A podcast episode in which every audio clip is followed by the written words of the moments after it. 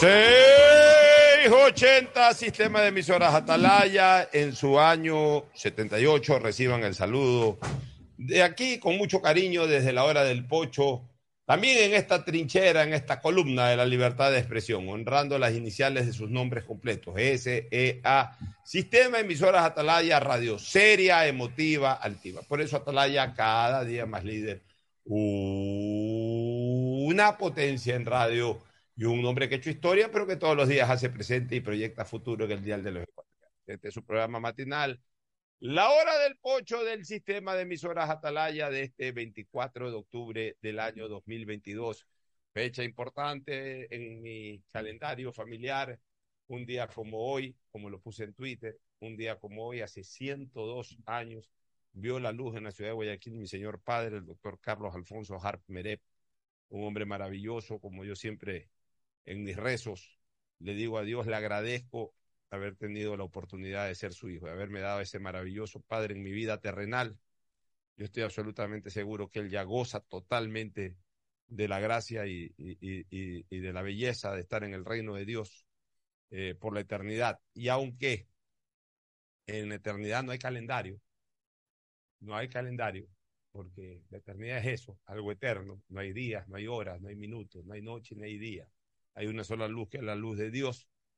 Pero por ahí yo sé que Él escucha y que sabe que hoy es 24 de octubre en la tierra y que hoy estuviera cumpliendo 102 años. Nació prácticamente con el centenario de la independencia de Guayaquil, apenas 15 días después, 15 días después de la del centenario de la independencia de Guayaquil, vio la luz del mundo aquí en esta ciudad, en la ciudad de Guayaquil. Un hombre que amó tanto a la libertad que, como puse hoy en Twitter, me dio la libertad de elegir mi equipo favorito, que es Barcelona, a pesar de haber sido él emelexista. Entonces, es un hombre que siempre me dio la libertad en eso y en todo.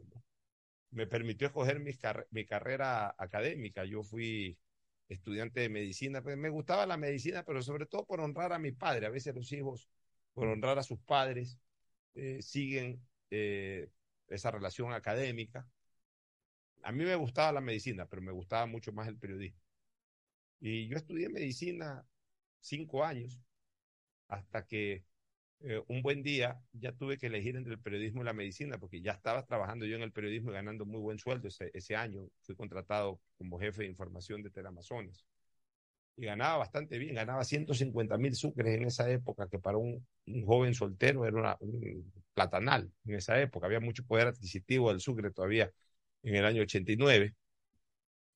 Y tuve que decidir y finalmente tomé la decisión de, de abandonar mis estudios de medicina para dedicarme totalmente al periodismo.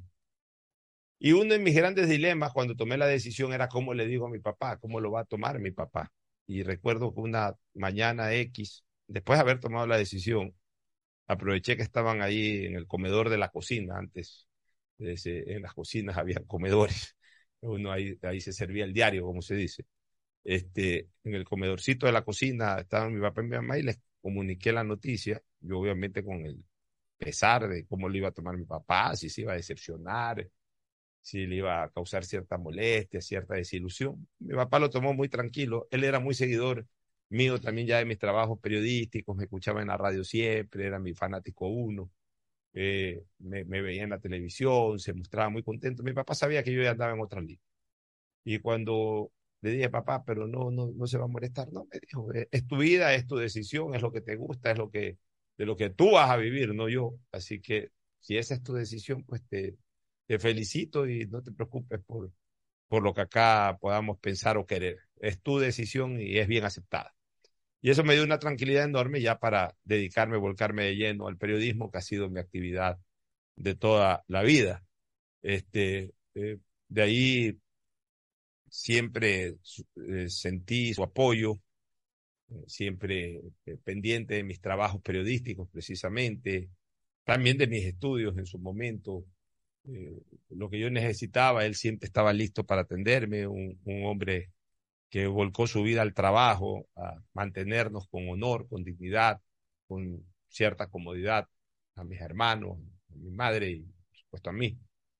y lo vi trabajar mañana, tarde, noche y madrugada, un hombre totalmente plasmado y dedicado al trabajo para garantizar nuestro sustento. Entonces, yo como no le voy a rendir homenaje a la memoria de mi señor padre, un día como hoy, en que hace 102 años vio la luz del mundo. Así que he iniciado este programa rindiéndole el homenaje, ya que leí la fecha, 24 de octubre del 2022, y para mí no puede ser bajo ningún punto de vista una fecha eh, irrelevante, sino todo lo contrario, una fecha magna dentro de mi calendario familiar. Ahora sí, el saludo de Fernando Edmundo Flores Marín, Ferfloma al país. Fernando, buenos días. Eh, buenos días con todo, buenos días, Pocho. Muy, muy sentida y muy bella reflexión sobre. Ah, gracias, Fernando. Lo que, es, lo que fue tu padre. Hoy día se cierran las fiestas de comercio en Manta. En Manta sí es tradición, hace más de un siglo, festejar la fiesta ah, del bien. comercio del 22 al 24 de, de octubre. Una ciudad muy comercial, ¿no? Sí, es más, hacen fiesta, eligen la reina del comercio y, y todos esos detalles así, o sea, es una fiesta tradicional de, de, Manta que tiene ya más de un siglo, así que saludos a, a mi bella Manta, mi ciudad natal. Por supuesto, también la ciudad natal de mi señora madre. Oye, qué linda definición ayer del fútbol argentino. Eso te iba a tocar, Pocho, realmente ayer demostró lo bello que es el fútbol cuando el destino quiso que se enfrenten cruzados rivales clásicos del Además, argentino. los cuatro principales equipos del, de la ciudad de Buenos Aires. Eh, rivales clásicos, es el clásico Argentina, uno de los clásicos mundiales es Boca River, y el otro pues es Independiente que, Racing. Que, yo diría es el segundo clásico más connotado, más de, Argentina, de Argentina, porque por, por, lo que es Independiente sí. y por lo que también fue Racing históricamente, si los clásicos los marcan eh, eh, dos cosas. Primero, la convocatoria, que Racing Independiente es un clásico, eh, concentra toda Avellaneda, que es un sector extremadamente amplio, y fuera de Avellaneda también, porque no es que solamente son hinchas de Racing o de Independiente los que viven en Avellaneda. Y, y también eh, la tradición, la historia de los equipos. Eh, con el estadio que están ahí, uno al lado del otro. ¿no? Exactamente. Además, eso es, eso es único en el mundo, que dos equipos tan tradicionales tengan un estadio uno al lado del otro. O sea, es una explanada enorme en donde está el cilindro que es el estadio de Racing, el nuevo estadio de Independiente. Antes estaba ahí el viejo estadio que, al que le han llamado eh, Libertadores de América en homenaje a las copas que ha ganado Independiente en su historia.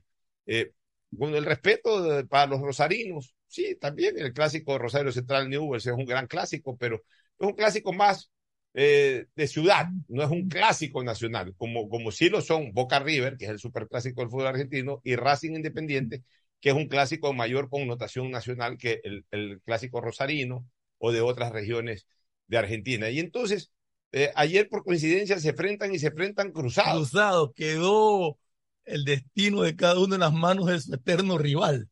Racing dependía de un triunfo de Independiente, de un empate por lo menos Independiente con Boca, y Boca dependía de un triunfo, en caso de perder, de River sobre Racing para poder coronarse.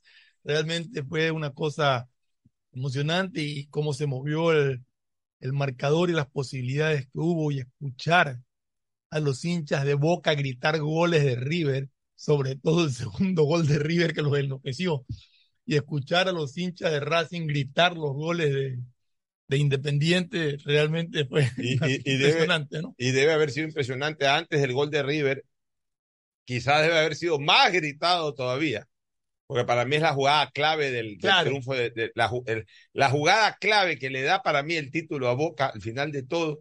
No es tanto el segundo gol de River, sino el momento en que Franco Armani tapa el pen. Que Armani le tapó el pen a Galván. Cosa, si, es que, si, no, si es eso que era si, gol, yo creo Racing que ya iba, quedado, iba, a cuidar, sí. iba, iba, a cuidar esos últimos minutos. Eh, Racing recibe el segundo gol por andar buscando ya Racing, desesperado. Eh, exactamente, porque Racing ya se fue con todo a buscar eh, ya fallado el penalti, quedando minutos y sabiendo que iban empatando en la bombonera, ya Racing. Sabía que con el triunfo le. Ah, hasta los pasabolas se fueron a buscar el gol. Entonces ahí vino el contragolpe y, y, el gol de Racing. Pero la jugada clave, o sea, la jugada eh, dichosa para la hinchada de Boca fue el momento en que Franco Armani le tapa y el penalti a Racing. Lo bello de todo esto es que demuestra la honradez del fútbol, porque más allá de, de cualquier cosa, más allá de, de, de la antipatía o, o el odio, como se dice entre comillas, que le puedas tener a tu equipo, a tu adversario de siempre, está la honestidad y está el usar la camiseta. Muy buenas las declaraciones de, Marcelo Gallardo. Ganador de 18 títulos. De 18 títulos, sí, causó mucha gracia. Un poco de broma, ¿no? 17 que ganó con River y el uno que le dio ayer a Boca, 18 títulos. hay que ponerle, hay que hacer una nueva despedida. Hay que ponerle los 18. Pues la vez pasada le pusieron las 17 copas, ahora hay que ponerle las 18 copas. Pero broma, a ver, yo te digo una cosa, Fernando, ya fuera de la broma. Hay, hay resultados, hay momentos del deporte que influyen sobre la definición de un título, de una clasificación, de lo que sea. Pero bajo ningún concepto se puede decir de que un equipo es campeón por, por, por aquello. O sea, eso ayudó o termina ayudando. Pero un equipo es campeón porque, porque ha acumulado los puntos para ser campeón. No, lógico. O sea, porque ayer pudo haber ganado Racing 20 a 0. Pudo haber ganado Racing 20 a 0. Eh, eh, eh, y, oh, perdón, pudo haber ganado River 20 a 0. O pudo haber ganado River como ganó ayer 2 a 1. Pero si Boca no tenía los puntos para ser campeón, igual posiblemente Racing era campeón. Yo quiero leer aquí. O sea, el mérito está en el equipo que finalmente obtiene el, el, el logro por, por, la cantidad de puntos que tiene. Ahora, se puede dar una, un tema circunstancial de un partido. A ver, le estamos hablando. Que pueda cambiar la suerte es otra estamos cosa. Estamos hablando de la honestidad. Porque es muy fácil tirarse para atrás y decirle a que te gane para que no queden campeón. O sea, Armani o sea, tenía. Si estamos, hablando de, estamos hablando de honestidad, que eso es lo que se ha demostrado. La sí. entrega de Independiente por tratar de ganar ese partido, o sea, Armani... a pesar de que sabía que eso le favorecía a Racing. Y viceversa. Y viceversa. Si Armani se quedaba parado, nadie Exacto, nadie lo podía culparse, se comió, se tiró al otro lado. Pero sí quiero leer justamente ¿Qué dice Gallardo? Lo, lo que dijo Gallardo, ¿no? Entre, dijo más cosas, pero esta de aquí la han rescatado. Entiendo si hay hinchas de River enojados, pero hoy respetamos nuestros valores y lo que somos. Resguardamos nuestra dignidad. Estoy contento y orgulloso de sentir eso, más allá de haber beneficiado a nuestro clásico rival. Es paz interna. De lo demás no se vuelve. Ya, te digo una cosa. Es, ojalá esto marque un después de esto. Ojalá esto marque un después de esto. Ojalá ya se les quite de la mente a, a, a, a tanto fanático enfermizo que hay en el fútbol eh, estos criterios de desearle lo peor de lo peor al rival al punto de que se extinga. Señores, el día que se extinga River, se, se, se baja en buena parte lo que es Boca. El día que se extinga Independiente, lo mismo va a pasar con Racing. Así es. El día que se extinga Barcelona, se extinga Melec, también va a repercutir eso negativamente en contra de cualquiera de los dos que queda. Porque el uno y el otro son complementos para ser lo que son.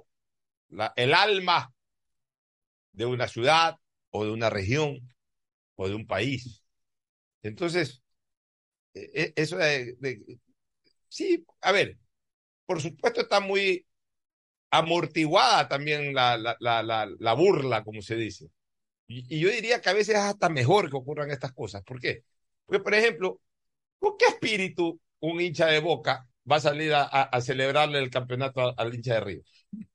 ¿Tú crees, ¿Tú crees que un hincha de boca, ah, que somos campeones? No. Ahorita un hincha de boca celebra el título, lo celebra así nomás. No lo va a celebrar con la pasión habitual. Pero veo un hincha de River, hasta se le esconde. Para no agradecerle, pero tampoco se le puede burlar. ¿O me equivoco? Sí, es real. O sea, cuando, cuando tu archirrival te da un título, te ayuda a conseguir un título, no, te le puedes, no, no lo puedes ni vacilar. Simplemente, ve, ahí va el de River, escóndete, escóndete. Que, no le voy a dar las gracias, tampoco me le puedo burlar. Entonces, termina siendo hasta algo simpático, pero hay que ser menos enfermizo y hay que ser más deportivo. Al final de cuentas, esto comienza y termina siendo un deporte. En eso el fútbol de Guayaquil, antes, no ahora. El fútbol de Guayaquil tiene su historia de dos hechos en que el uno sirvió al otro. Voy a comenzar con el más parecido al de ayer, que fue el de Barcelona Emelec en el año 94, en donde por alguna razón de calendario, de, de organización, no se juega en horario simultáneo. No, no, se, no se, hizo. Se jugó al mediodía el partido de Melec Aucas en Quito y se jugó a las 4 de la tarde el partido en Guayaquil entre eh, el Nacional y Barcelona. Nacional llega a esa última fecha con eh, Nacional llega a esa última fecha con unos puntos arriba del MLE, con unos puntos arriba del MLE. Llega exactamente con tres puntos arriba de, del Emelec a la última fecha. ¿Qué se necesitaba? Que Emelec gane al Aucas y que, perdón, el, el Nacional llega con, con dos puntos arriba del Emelec, con dos puntos. O con un punto, con un punto. Con un punto. Con un punto. Nacional llega con un punto arriba de, de, de, de que. ¿Qué es lo que se necesitaba? Que Melec gane su partido y de esa manera, al ganar su partido, Emelec este, le sacaba dos puntos de diferencia al Nacional, pero que Nacional no gane en Guayaquil. Porque si Nacional ganaba en Guayaquil, entonces mantenía el punto de diferencia y con eso Nacional era campeón. Fíjense lo que pasa. Emelec gana su partido en Quito. Le gana 1 a 0 con gol de Iván Hurtado de penalti a Laucas. Y acumula los tres puntos que necesitaba para ver qué pasaba en Guayaquil. En Guayaquil se enfrentan Barcelona y Nacional. Barcelona un equipo muy debilitado ese año, se fue debilitando, arrancó con un equipazo y terminó con un equipito, esa es la verdad. Con una muy mala temporada Alfaro Moreno en su debut, fue una muy mala temporada. Alfaro Moreno hizo cuatro goles en todo el año y el, el cuarto gol en esa temporada lo hizo en ese partido. Y la cuestión es que en un momento determinado del partido, Nacional iba ganando 2 a 1 y faltando unos 15 o 20 minutos, Alfaro Moreno hace el gol del empate, lo cual fue muy celebrado por muy poquísimos hinchas del Barcelona que fueron al estadio y por un poquito más de hinchas del MLE que fueron al estadio. Y gritaron ese gol, porque era el gol que les estaba dando el aeropuerto de Quito, MLE que estaba ganando el campeonato en ese momento. ¿Qué ocurre? Pasan los minutos y a seis minutos del final, un remate de un jugador del Nacional, lo encuentra provi, ¿cómo es? Providencialmente. providencialmente. lo encuentra providencialmente en la raya al Pavo Noriega. Y el Pavo Noriega intercepta ese remate, que además fue un remate violentísimo.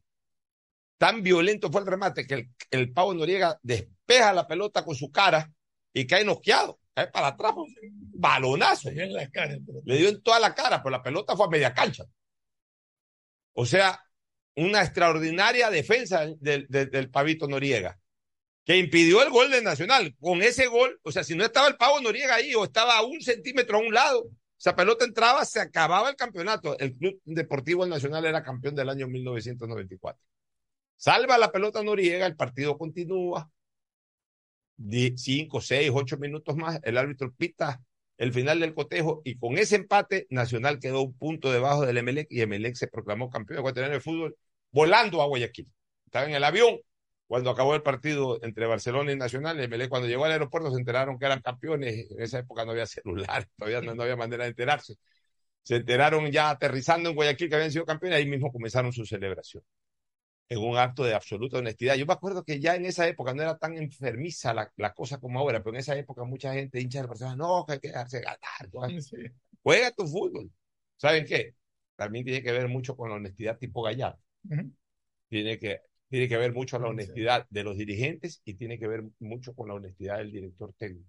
Y de los jugadores. Ya, y de los jugadores. El técnico del Barcelona ese año ha sido uno de los hombres más honestos que han venido al fútbol ecuatoriano, cuyo nombre y apellido es Dusan Drasco. Y Dusan no permitió. Caballero Dusan Drasco. Dusan no permitió, no permitió que nada extraño, salió Dusan toda la vida.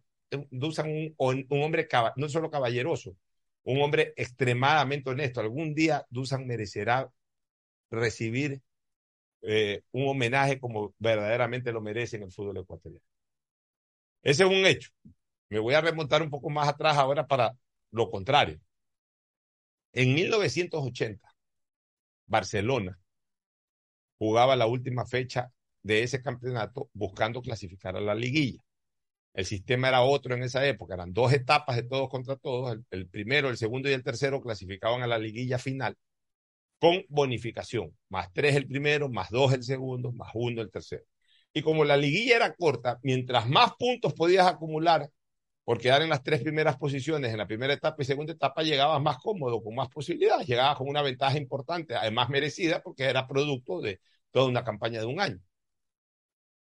Resulta que en la última fecha, Emelec, en la penúltima, descendió de categoría. Se fue a la Serie B.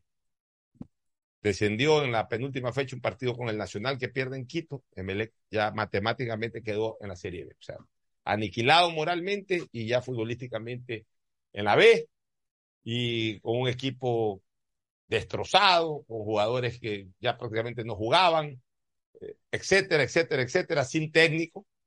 Ya me leen los últimos partidos, los últimos cuatro o cinco partidos, Se había ido el ñato García a, mitad de temporada, se había ido luego Jorge Lazo que lo reemplazó. Ya en la última parte terminó dirigiendo el pobre Carlitos Alberto Rafo ahí, que era asistente, lo llamaron, ya dirige los tres últimos cuatro, tres, cuatro últimos partidos. El flaco Rafo, que era melexista y que era un hombre serio, un pan de dulce, fue a dirigir y ya se comió el descenso. No es que él se lo comió, pero ya le tocó estar ahí al frente al flaco Rafo. Bueno, la última fecha era Emelec América en Guayaquil y también en Guayaquil la última fecha era Barcelona Liga Deportiva Universitaria de Quito. Se jugó fecha doble como en esa ocasión. El primer partido fue Emelec América de Quito, el segundo partido Barcelona Liga de Quito. El segundo partido cogía valor si es que en el primer partido Emelec le ganaba al América, porque el que estaba en segundo puesto era el América de Quito. Estaba dos puntos arriba de Barcelona. En esa época al ganador le daban dos puntos y el empate era un punto. O sea, tenía que obligadamente Emelec ganarle al América de Quito.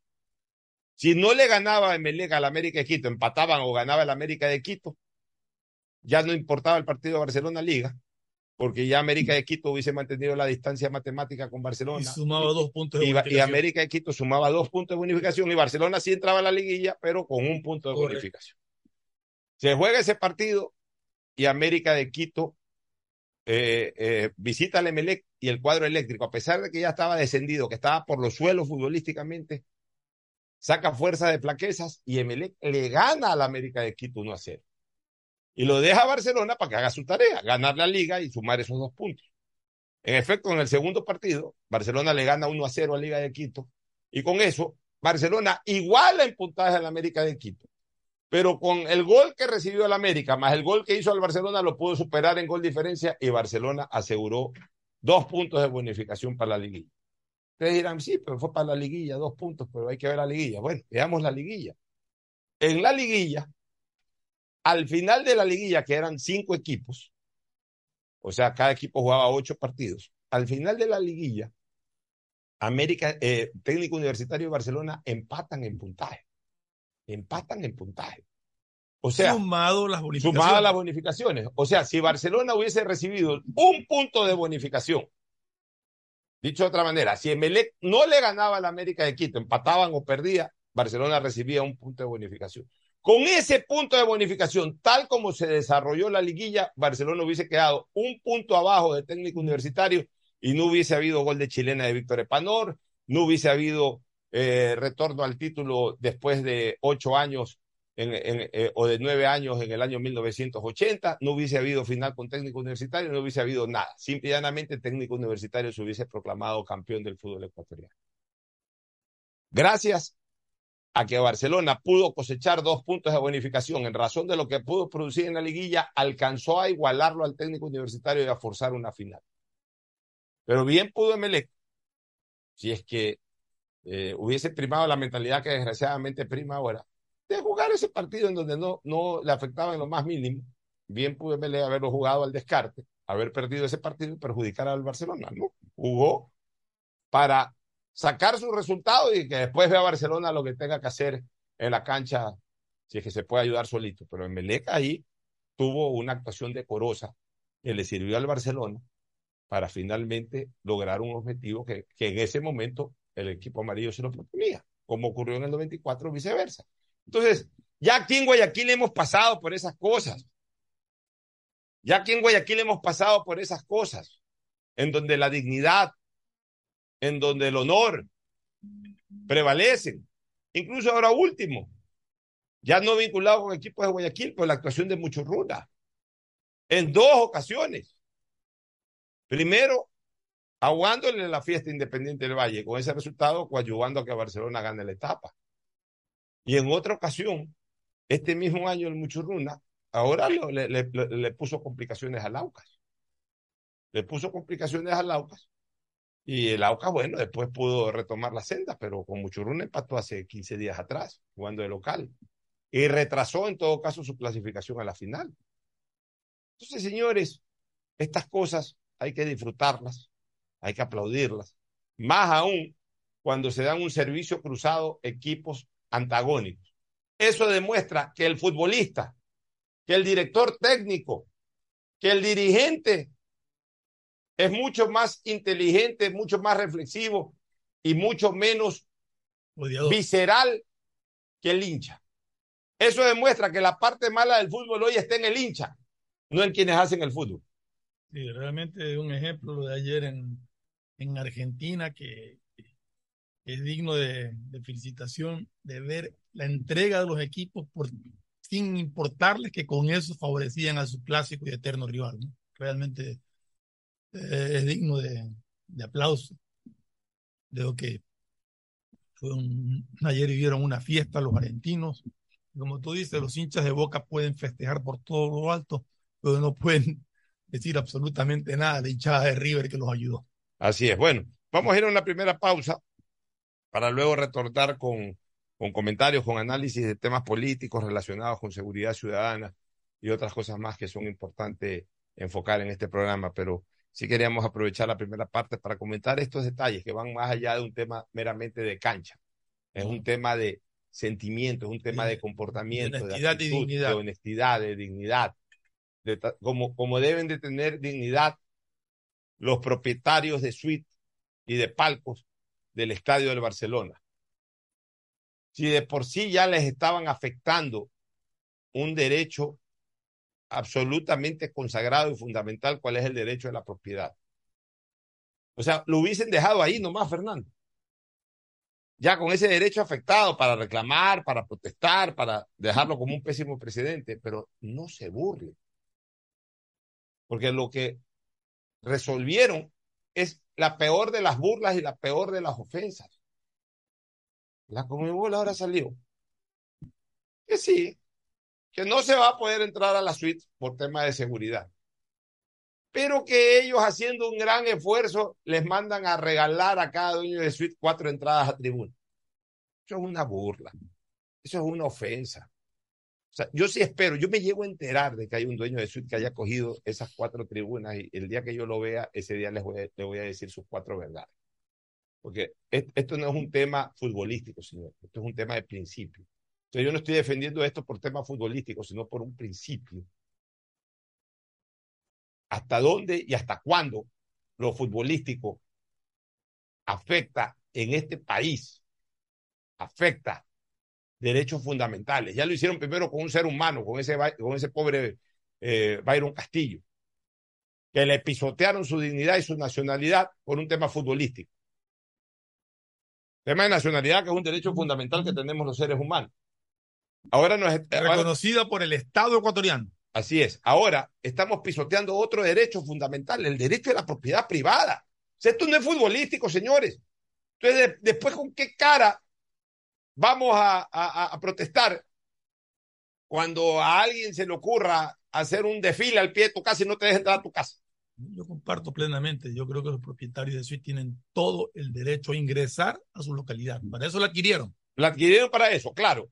Como Barcelona no es el dueño del espectáculo, ponle valor a tu espectáculo. ¿Cuánto vale la entrada? Mil dólares. Ya, ok, mil dólares. Si tengo la plata y soy dueño de suite y quiero pagar una o dos entradas para irme con mi hijo, con mi nieto, con quien me dé la gana, y pago los mil dólares por silla, ok, como eres el dueño del espectáculo, yo te voy a pagar por el espectáculo. Aquí está el, el- el valor. Entro. Me das mis dos entradas y entro a mi suite y no entra nadie más porque es mi suite, es mi propiedad privada. Ah, y si no tengo los mil dólares, está bien, no voy al estadio, pero tampoco me entra nadie, Así es. porque es mi propiedad. Ah, que la quiero alquilar, pues bueno, es mi propiedad.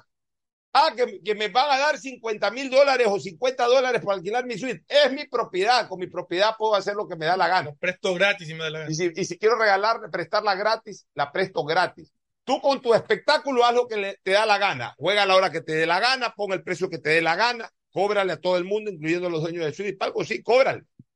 Pero en la propiedad privada no me puedes impedir la entrada. En tanto en cuanto, por supuesto, yo pague el boleto. Si no pago el boleto, sí, no puedo entrar al estadio, que tampoco nadie puede entrar a esa suite. Pero aquí no, aquí se está respetando el tema de la propiedad privada. Entonces salen unos con camisetismo, que sí, que bien hecho, que, ah, que por aquí. Salen otros con complejos sociales, que ahí está, ahí está, entonces que tienen suite. O sea, Señores, por Dios, nada puede primar sobre derechos fundamentales. Respetemos en este país los derechos fundamentales. Esto de aquí es gravísimo. Esto de aquí, yo te soy sincero, si yo fuera autoridad, yo no permito ese partido. A mí me importa un bledo la final única, a mí me importa un bledo lo que sea. O sea, yo no, yo no aceptaría. Yo como presidente de Barcelona jamás hubiese aceptado en primer lugar eh, esa condición. En segundo lugar, si yo fuera autoridad nacional Es- o es autoridad cuando- no permito eso. Es que debió ser al revés. El que tenía que haber puesto condiciones para ceder el estadio era Barcelona. Así es. Y estas condiciones eran los propietarios de Suiza lo respetan. Se lo respeta, ponle el valor. ¿Cómo hizo la Federación Ecuatoriana de Fútbol? Si esto no es nuevo. Ah, porque hay gente que dice los conciertos, los conciertos se pagan. Pero olvidémonos ahorita de los conciertos, vamos a lo futbolístico. El día en que jugó Ecuador con Argentina, la Federación Ecuatoriana de Fútbol cobró entradas para la suite. Y la gente pagó y no, eran eh, tonterías. Creo que cada entrada costó 70, 80 dólares. Que no es un valor minúsculo. 75 dólares, algo así. O sea, la gente pagó su entrada, los dueños de suite pagaron su entrada, pero hicieron uso y goce de su propiedad privada. ¿A cuenta de qué la Confederación Sudamericana de Fútbol dice no se puede entrar a suites? ¿A cuenta de qué? Eso no puede ser condición, no se pueden afectar derechos de nadie. Es como que mañana la Confederación Sudamericana diga no se no pueden entrar eh, eh, personas de color o no pueden entrar personas de tal nacionalidad. O sea, no se pueden afectar derechos fundamentales. Si yo de mala gana, no es que acepto, pero de mala gana ya me hago el gil en este tema de las hinchadas de visitantes, solamente por, para que prime el tema de seguridad, que es un bien absolutamente superior. Desgraciadamente, hay tanta delincuencia y tanto bandolerismo en, en, las hinchadas al fútbol, que desgraciadamente no queda otra cosa que aceptar eso, porque ni eso siquiera se, se debería de afectar. Pero lo que menos se puede afectar es este tipo de cosas. O sea, eh, acaban de hacer añicos un derecho fundamental como es el derecho de la propiedad privada. Y, y ahorita que tocas eso, siguiendo con la línea, hay propietarios de palcos. Tampoco pueden. Eh, bueno, ¿Los a, palcos qué? a, los propietarios de palcos tienen ¿Pero que qué? cobrarle su entrada.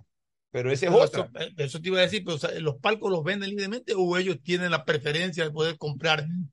Esa, Mira, ¿qué van a hacer con esos ya, palcos? de eso no se conoce, pero ahí podría darse otra cosa. Y eso ya sería un abuso. Como los palcos son escenario abierto, por lo menos las suites son escenarios cerrados. Hay que, llave y toda la hay que ver si la gente no se mete en las suites ajenas. Bueno, Bueno, pero hablemos de los palcos. Los palcos son eh, eh, localidades, en este Están caso, abiertas. butacas abiertas. ¿Qué es lo que debería de decírsele? A cada dueño de palco, señor Fernando Flores, ¿usted es dueño de un palco? Sí, ya, su entrada a palco vale 50 dólares. El palco vale 50 dólares, no es su entrada, el palco vale 50 dólares. ¿te quieres su entrada? Ya, usted tiene ese palco que es suyo. Ya, este, no, no, no quiero ir al estadio. Ya, ok. Eh, como el palco vale 50 dólares, nos permite vender ese palco y de ese palco nosotros le damos, por ejemplo, la mitad. Si fuera el caso de que el estadio estuviera, eh, eh, que hay una sobredemanda de, de, de, de interés, ¿no? Pero como están las cosas, no va a ir, van a ir 15, 20 mil personas, que aquí lo pronostiqué hace dos meses eso. Ya. Pero, pero si, si, si, si, si fuera, si aquí se actuara con legalidad, eso debería de ocurrir, porque el palco también, ese palco vendido es propiedad privada. Pero no, ¿qué es lo que van a hacer, Fernando? Creo que ni siquiera llaman a los dueños de palco, están vendiendo palcos, incluidas las sillas que son, que, son propiedad privada. La verdad, yo te digo una cosa, no disfruto en nada esto de que el Barcelona haya prestado su estadio. Al contrario, aquí el, el dato que, que está pasando Tadeo Pinoco es que le van a dar una entrada de cortesía a palco por cada asiento que posean. Es decir, que a cada dueño de suite le tienen que dar nueve asientos de palco. Fernando, le van a dar, ¿sabes por qué? Porque no hay demanda. Yo también pienso igual. No, no, Porque en el fondo- no la- la- En el fondo, lo que les interesa es la escenografía. Claro, tiene que que- ver el estadio lleno. de, de que se vea el estadio, si no lleno, pero se lo vea con gente. O sea, sería fatal para el concepto de finales únicas que este estadio, el estadio monumental se vea con 15 mil personas. Y se va a ver con 15 mil personas. Porque además, eh, obviamente, por tema de organización, eh, no hay posibilidades de acceder con el vehículo. La gente que está acostumbrada a ir en vehículos al estadio monumental no se va a adaptar a estas circunstancias. La gente, de todas maneras, tiene temores a coger buses, coger taxis la gente que está acostumbrada a llegar en su carro al estadio. Entonces, todo está complicado para que, para que verdaderamente el estadio se llene. Pero esta actitud de la Confederación Sudamericana de Fútbol es una burla, es un atentado contra la propiedad privada. Realmente en eso sí ha fallado. En primer lugar, la dirigencia de Barcelona. Y en segundo lugar, un estado de absoluta indelicadeza por parte de la Confederación Sudamericana de Fútbol. La Confederación tenía que haber también previsto todo eso. ¿Acaso que recién los dirigentes de la Confederación Sudamericana de Fútbol se enteran que el Estadio Monumental tiene suites y que son además privadas? Son dirigentes, aunque sea una nueva jornada, pues ya tienen años en la dirigencia. Ya han venido mil veces al Estadio Monumental a ver partidos, de todo. Ellos saben perfectamente que ahí hay suites eh, eh, cuya propiedad le pertenecen a, las personas, que no son del, del club deportivo, sino que son de, de personas naturales o de personas jurídicas ajenas al club. Entonces ellos tenían que haber, entre otras cosas, ah, ok, sí, nos gusta la idea de que Guayaquil sea sede y que el estadio monumental, pero a ver, eh, esto va a pasar con la suites. Esta es la posición que nosotros tenemos como confederación. Consulta si que están de acuerdo los, los dueños de suite. Si no están de acuerdo los dueños de suite y vamos a tener problemas, nos vamos a otro estadio. Pero o no consultaron, o si consultaron y les respondieron eso, para no poner en riesgo la designación, lo aceptaron a espaldas de los dueños, pues. Y entonces se termina consagrando una flagrante violación de un derecho fundamental como es el derecho a la propiedad privada. Antes yo me alegro, hasta cierto punto me alegro, de que no haya habido propietarios de suite, porque no interesa al partido, que incluso está ocurriendo esto, de que no haya un propietario de suite que coja y presente una acción de una acción de protección, porque ahí sí incluso cabe una acción de protección. Para otras cosas hemos reclamado el abuso de las acciones de protección, pero ahí sí puede estar violando un derecho fundamental, el de la propiedad privada. ¿Qué hubiera pasado si Barcelona o Emelec incluso hubieran sido finalistas? Hubiese sido terrible. Hubiese sido terrible. Porque los dueños de ciudad, ahí sí en cambio no te iban a permitir eso. Y ahí sí iban a llover las acciones de protección. Ahorita porque a nadie le interesa. Correcto. Porque al dueño de Suida en el fondo le interesaba o vender el espacio a estos brasileños. No quería venderlo. Ya. O digamos, alquilar el espacio a estos brasileños o por ahí ya, ya vamos, porque vamos, ya, porque tenemos la suite. Pero si ya le dijeron al dueño de suite que no pueden entrar, ya la mayoría de, a, a la gente lo que le molesta es la actitud, no tanto el hecho de no ir al estadio. Porque hay que ser sinceros. Este partido no ha encima un partido en que desgraciadamente para el espectáculo no es un Flamengo Palmeiras, no es un Flamengo River, no es un Flamengo Boca. Entonces, Paranaense es un equipo ahí que aquí en el Ecuador no genera ninguna expectativa. Y, y, ya Flamengo ya de alguna manera ya se lo ha visto aquí. Flamengo el año pasado vino veces, con Barcelona, ha jugado contra Melec. Entonces ya tampoco es que la gente se desespera. El partido lo transmite en la televisión. Problemas para acceder al estadio. Y encima estos problemas. Entonces, en el fondo, los dueños de suite eh, no, no, les molesta el hecho de no ir, de no poder ir a su a ver el partido. Les molesta es la actitud que han asumido tanto Confederación Sudamericana de Fútbol con la pasividad y permisividad de los dirigentes del Barcelona y también de la Federación Ecuatoriana de Fútbol. Eh, un pésimo presidente. Se ha atentado contra la propiedad privada. Entonces, ya de aquí, mañana, hay un desfile al pie de su casa, un desfile eh, de cualquier naturaleza al pie de su casa y puede llegar un policía o puede llegar un agente de tránsito y decir, no, usted no puede pasar. No, señor, si estoy entrando acá, yo vivo en este edificio, no, no puede pasar. Ya, ya, se crea este antecedente. No es que porque es en un estadio no es antecedente. Ya es un antecedente. Vámonos a la pausa, Fernando. Ya vuelve. El siguiente es un espacio publicitario apto para todo público. Siga, siga. Señora, espere, no me empuje. Siga, siga.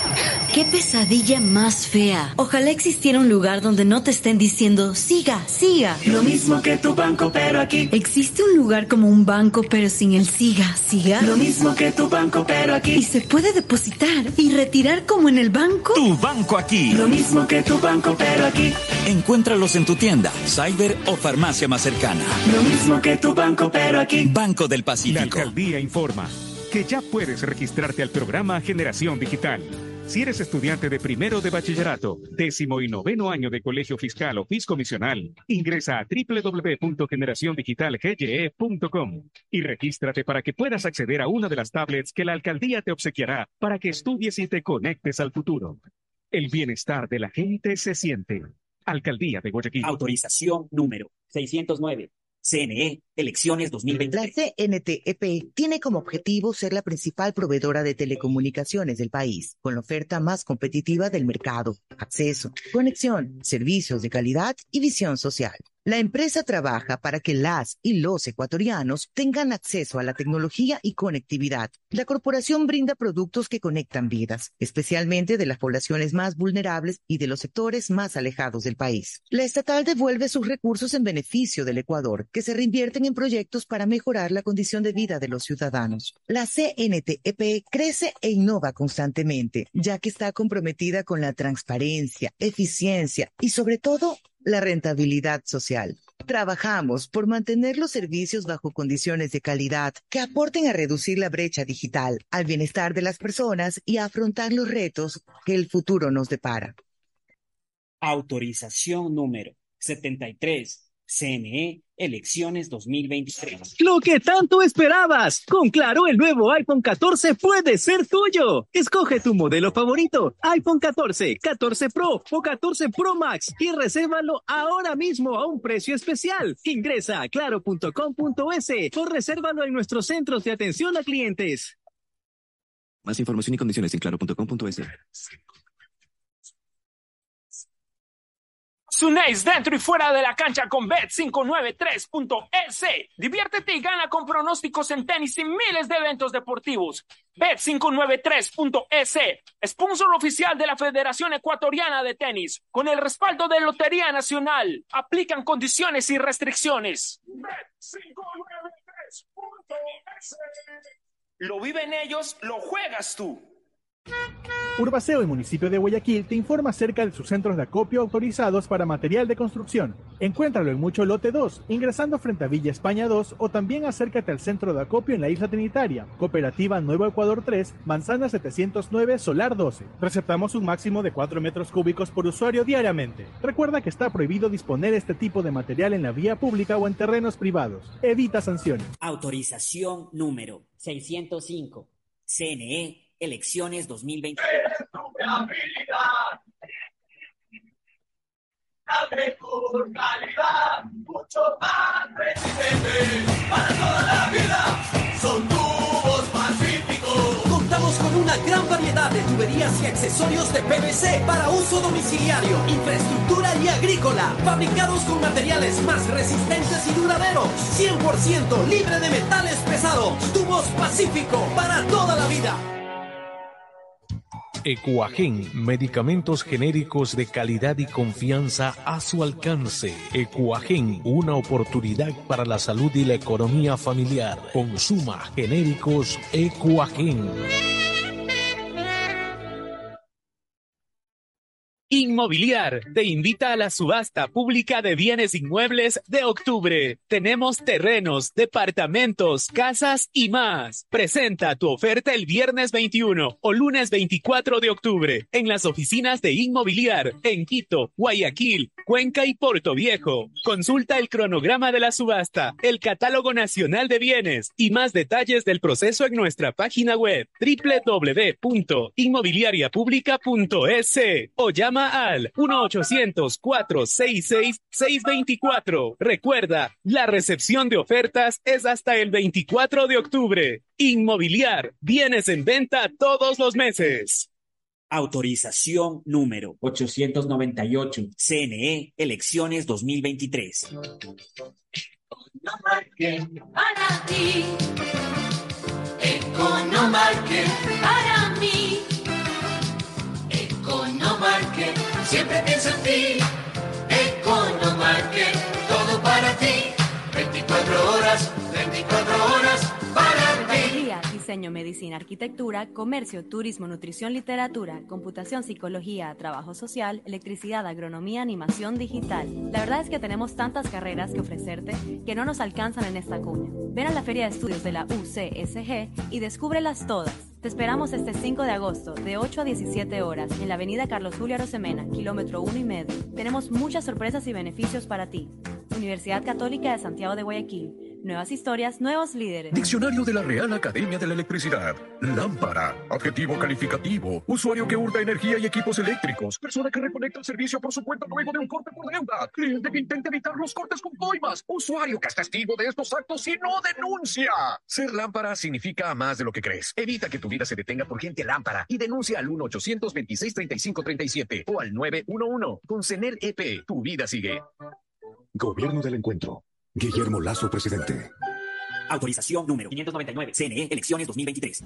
Mole el Fortín te trae un Halloween super espectacular. Sí, del 29 al 31 de octubre visita nuestro Photobooth del terror, ubicado en la planta alta y llévate un video en 360 grados con los personajes más terroríficos. Además, no olvides venir con tu mejor disfraz porque podrás llevarte espectaculares celulares e increíbles premios instantáneos. Recuerda, del 29 al 31 de octubre, la diversión más terrorífica está en Mole el Fortín. Viaja conectado con Internet a más de 150 países al mejor precio con el chip internacional Smart SIM de Smartphone Soluciones. Estamos 24 horas en los aeropuertos de Guayaquil y Quito, pasando migración junto al Duty Free. También en Plaza Quil, local 55, en San Borondón, en la avenida principal de Entre Ríos. Lo importante es que cuando viajes estés conectado, sin esperar conectarte un Wi-Fi. Conéctate directamente con tu chip al teléfono celular que quieras llamar a través del WhatsApp o de manera directa. No lo olvides, Smart SIM de Smartphone Soluciones te espera en el aeropuerto con atención 24 horas. Siga, siga. Señora, espere, no me empuje. Siga, siga. Qué pesadilla más fea. Ojalá existiera un lugar donde no te estén diciendo, siga, siga. Lo mismo que tu banco, pero aquí. ¿Existe un lugar como un banco pero sin el siga, siga? Lo mismo que tu banco, pero aquí. ¿Y se puede depositar y retirar como en el banco? Tu banco aquí. Lo mismo que tu banco, pero aquí. Encuéntralos en tu tienda, cyber o farmacia más cercana. Lo mismo que tu banco, pero aquí. Banco del El Pacífico. deporte es bienestar. Por eso la alcaldía te invita a ser parte de sus cursos de fútbol en las categorías de 5 a 17 años. Juega, aprende y cumple tu sueño de ser un campeón. Para inscripciones, contáctate los siguientes números.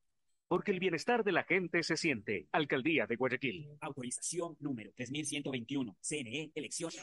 Lo que tanto esperabas. Con Claro, el nuevo iPhone 14 puede ser tuyo. Escoge tu modelo favorito, iPhone 14, 14 Pro o 14 Pro Max y resérvalo ahora mismo a un precio especial. Ingresa a claro.com.es o resérvalo en nuestros centros de atención a clientes. Más información y condiciones en claro.com.es. de las cinco personas que conocerán a Rafael Nadal con American Express de Banco Guayaquil. Cinco ganadores podrán ganar un meet and greet más entradas a la localidad American Express Box o 10 entradas a diferentes localidades para ti y un acompañante. Participa por cada 200 dólares en compras con tu American Express de Banco Guayaquil. Regístrate en www.americanexpressexperiences.com. Exclusivo para clientes American Express de Banco Guayaquil. Hay sonidos que es mejor nunca tener que escuchar. Porque cada motor es diferente. Desde hace 104 años, Lubricantes Full mantiene la más alta tecnología y calidad en línea de aceites para motores a diésel y gasolina. Está hecho con una fórmula especial para dar excelente protección a todo tipo de motores, evitando el desgaste prematuro de pistones, anillos y árbol de levas, ayudando a mantener limpio el motor y libre de depósitos que se forman por las altas o bajas temperaturas. Dele a su motor lo que se merece. Lubricantes Full, la más alta tecnología en lubricación. 104 años preservando la vida de su motor. Lubricantes Cool. Cool es más lubricante.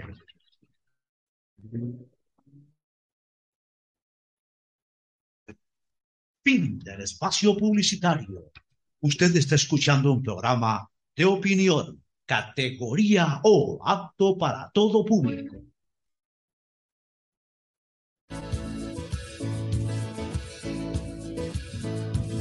Camino sobre tu piel morena y siento tu latido. Y miro lo bueno que los dos hemos vivido. Te digo, solo hay razones para. Muy bien, retornamos acá a la audición de la hora del pocho. La Corporación Nacional de Telecomunicaciones, CNT, empresa pública, recibió la recertificación ISO 2027-001. La, re, la recertificación este, ISO 27001. Esta normativa internacional permite el aseguramiento, la confidencialidad e integridad de los datos y de la información, creando credibilidad y buena eh, eh, y muy buena repulsión en sus productos y servicios ante sus clientes. Una de sus grandes ventajas es la protección de datos almacenados electrónicamente. Eh, esta certificación avala a la CNT como una empresa con buenas prácticas que protege el activo con valor más importante para nuestros clientes, como son sus datos. La corporación garantiza que tanto los activos de información de los clientes como de la institución cuenten con las condiciones de seguridad, confiabilidad, integridad y disponibilidad. Bien por CNT que logra este nuevo hito, recibir la recertificación ISO 27001. Bueno, vamos con, con temas eh, locales. Eh, ¿Tú querías comentar No, algo? sí, sí, quería comentar eh, algo que acabo de leer en Ecoavisa Noticias.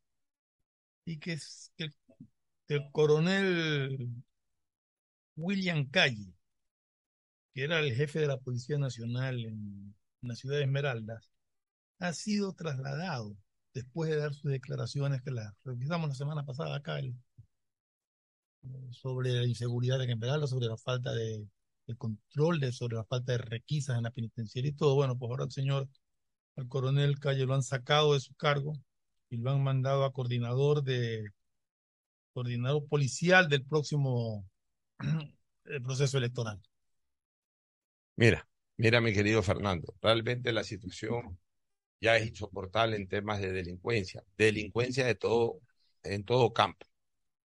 Este fin de semana ha sido un fin de semana una vez más sangriento en la región 8, como le llaman a este de Guayaquil, Zona Durán, 8. San Borondón, zona 8.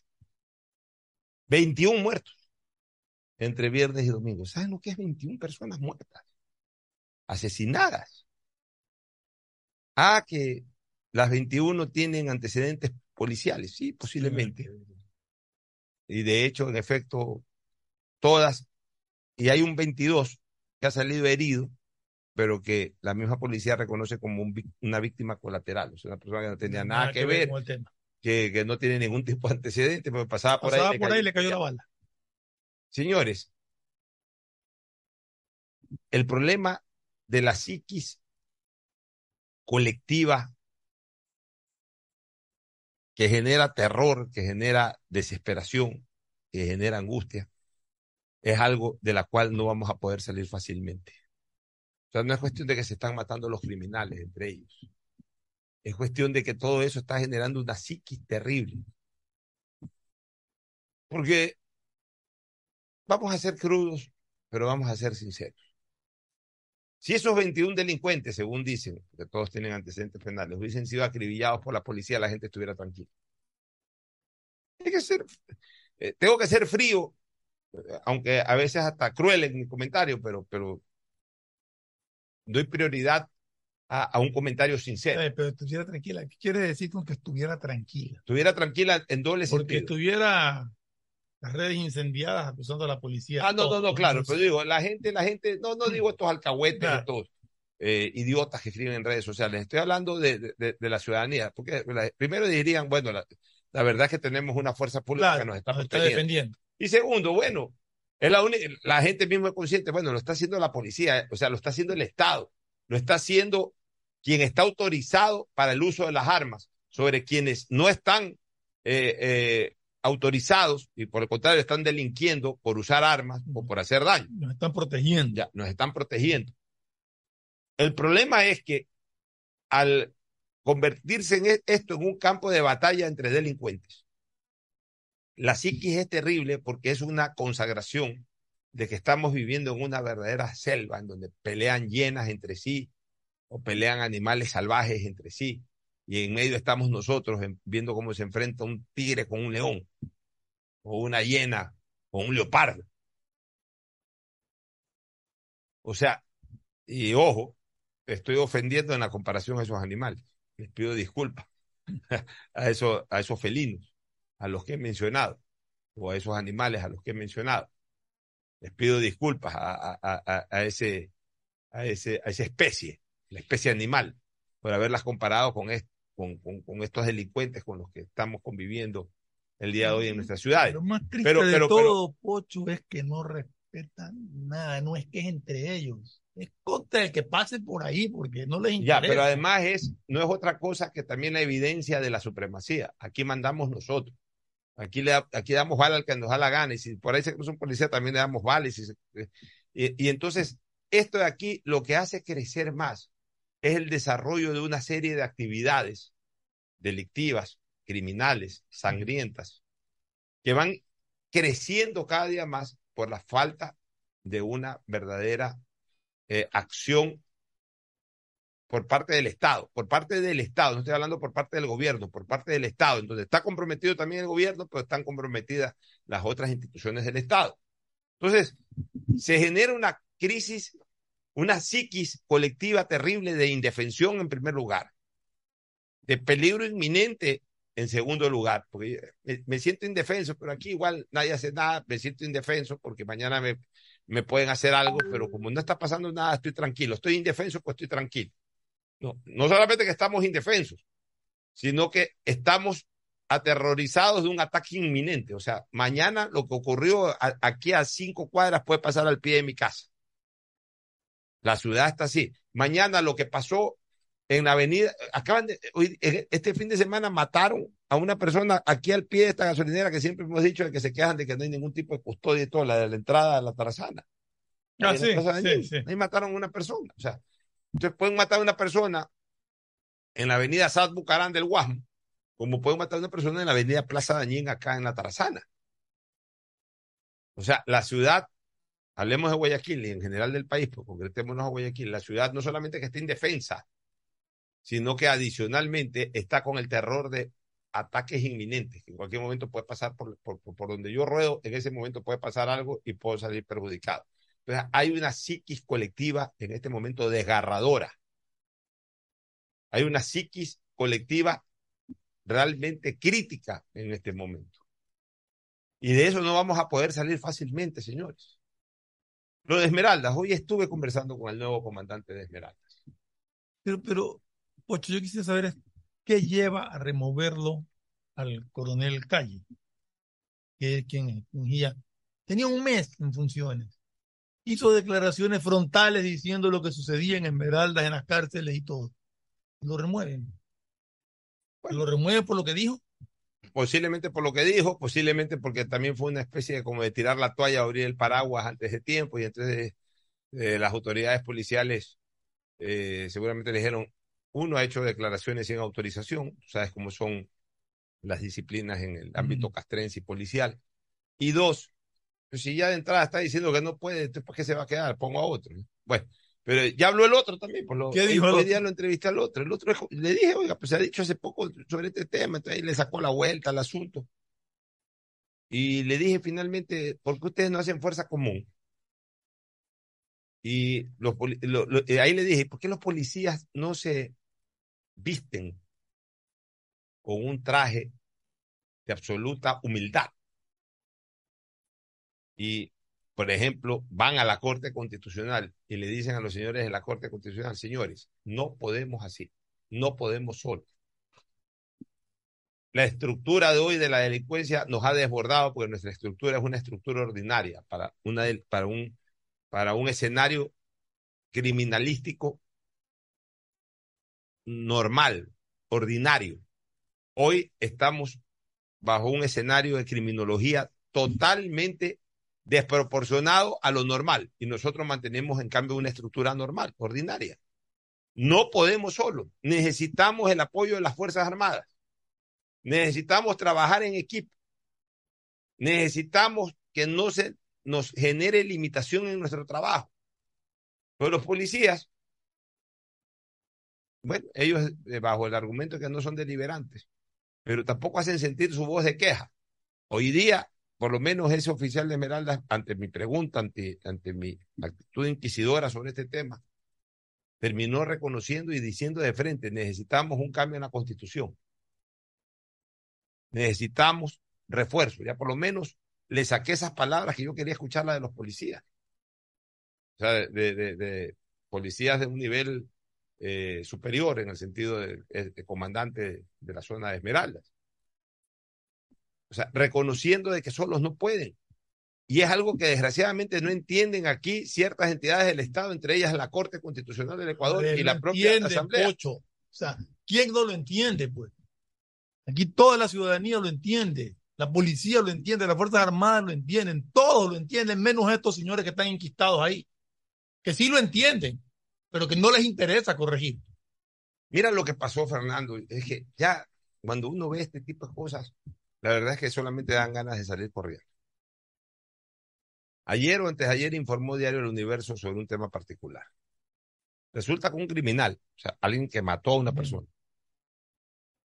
residente en el Guasmo, este, esta persona mató y, y fue procesado, o sea, fue detenido por la policía, fue puesto a orden desde el juez.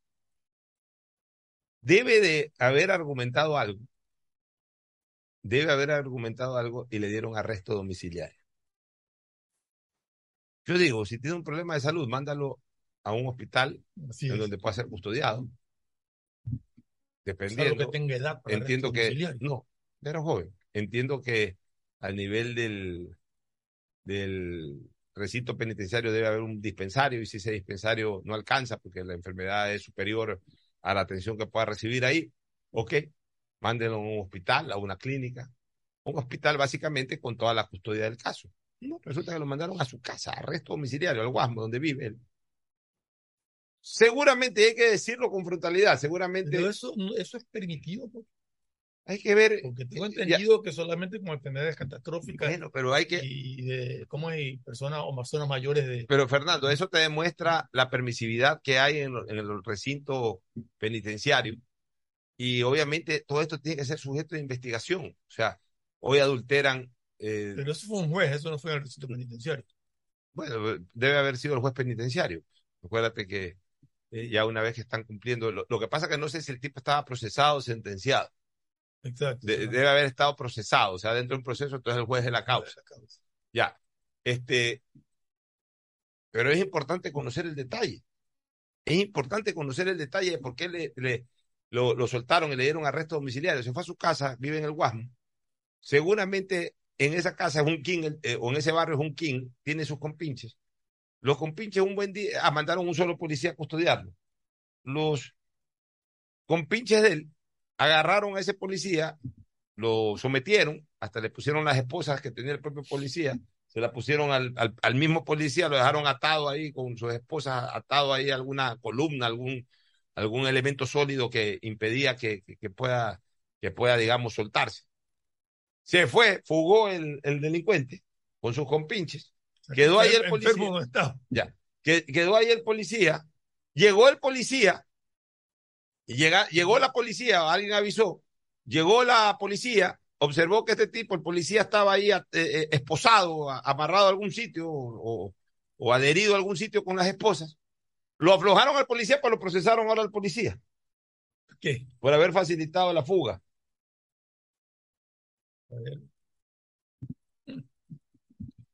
O sea, parece ¿Por qué no lo procesan al juez que lo mandó a la casa? Oye, parece chiste esto, parece chiste.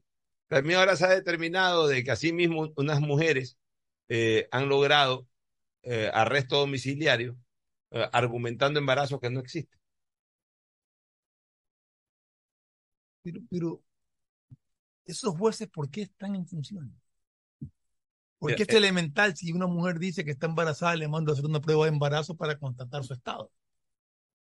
Y a lo mejor viene, viene adulterada, viene falsificada. Pero hay médicos legistas en la policía, ¿no? Es Ustedes encarguen de hacer es eso. que eso te demuestra que hay corrupción por todos lados. ¿Sabes cuál es? Mira, yo, yo estuve conversando bastante con, con gente, Fernando, este fin de semana. Me preguntaron unos amigos, oye, Pocho, qué raro que te veo, me decían, eh, eh, te veo eh, con un criterio distinto al porte de armas. Digo, sí, yo, estoy- no estoy de acuerdo. No es que me vuelvo loco defendiendo la posición contraria, pero cuando a mí me preguntan, yo digo que no estoy de acuerdo con el porte de armas.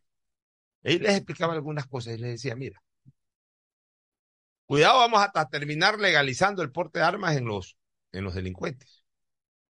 Porque ahorita con tanta corrupción que hay, es que lo que no entendemos es una cosa, Fernando, de que los escenarios han cambiado en todo sentido a tiempo pasado, tanto en la parte externa de la seguridad ciudadana como en la propia parte interna o en las estructuras internas de seguridad ciudadana. O sea, hay, hay muchos más delincuentes, muchos más armados, muchos más contundentes en las calles y en las cárceles. O sea, ha crecido la estructura eh, eh, delincuencial de forma extraordinaria, por un lado.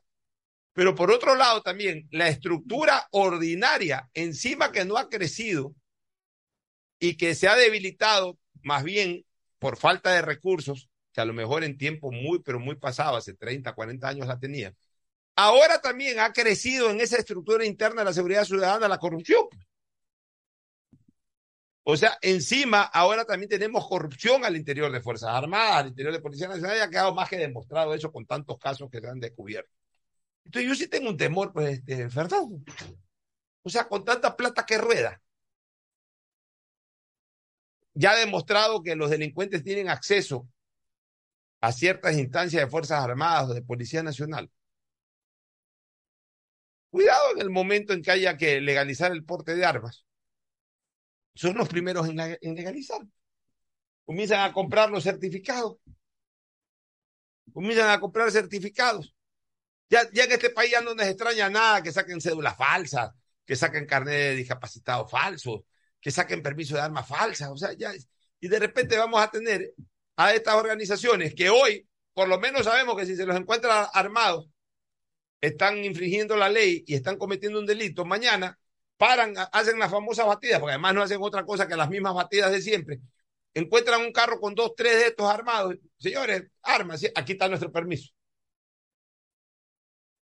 Cosa que a lo mejor no se veía hace 20 años atrás o 30 años atrás, pero que hoy día, ya, ya con todo lo que está pasando, no me sorprendería también de que hasta eso ocurra. Fuera de los otros argumentos que yo he expuesto ya de, de por qué estoy en desacuerdo, de que eh, hoy, hoy, hoy desgraciadamente eh, es tan sofisticado el armamentismo que tienen los delincuentes. También la preparación que tienen los delincuentes para usar armas. O sea, son entrenados. Si mañana yo ando con un arma en mi carro, me cierran tres delincuentes, yo no voy a sacar el arma, señores. Y por el contrario, si ven que estoy armado, hasta me pueden disparar.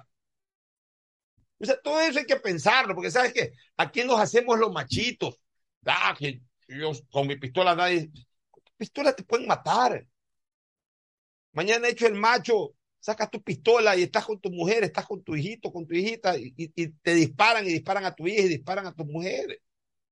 Si esto no es haciendo más de resolverlo porque tengo un arma, ya es la última instancia.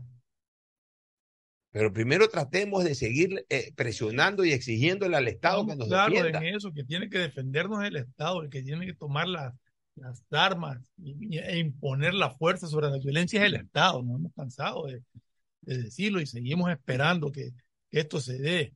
Ojalá sea en muy corto plazo que ya puedan aplicar ciertas normas y se puedan eh, obtener los resultados que venimos esperando de, no, de- no- estamos hablando de ahora, nosotros tenemos ya eh, un par de años o más hablando sobre, sobre la necesidad ¿Verdad? de que la fuerza sea superior a la violencia y la delincuencia. Oye, ¿no? ayer me he quedado, hoy día, perdón, me he quedado sorprendido.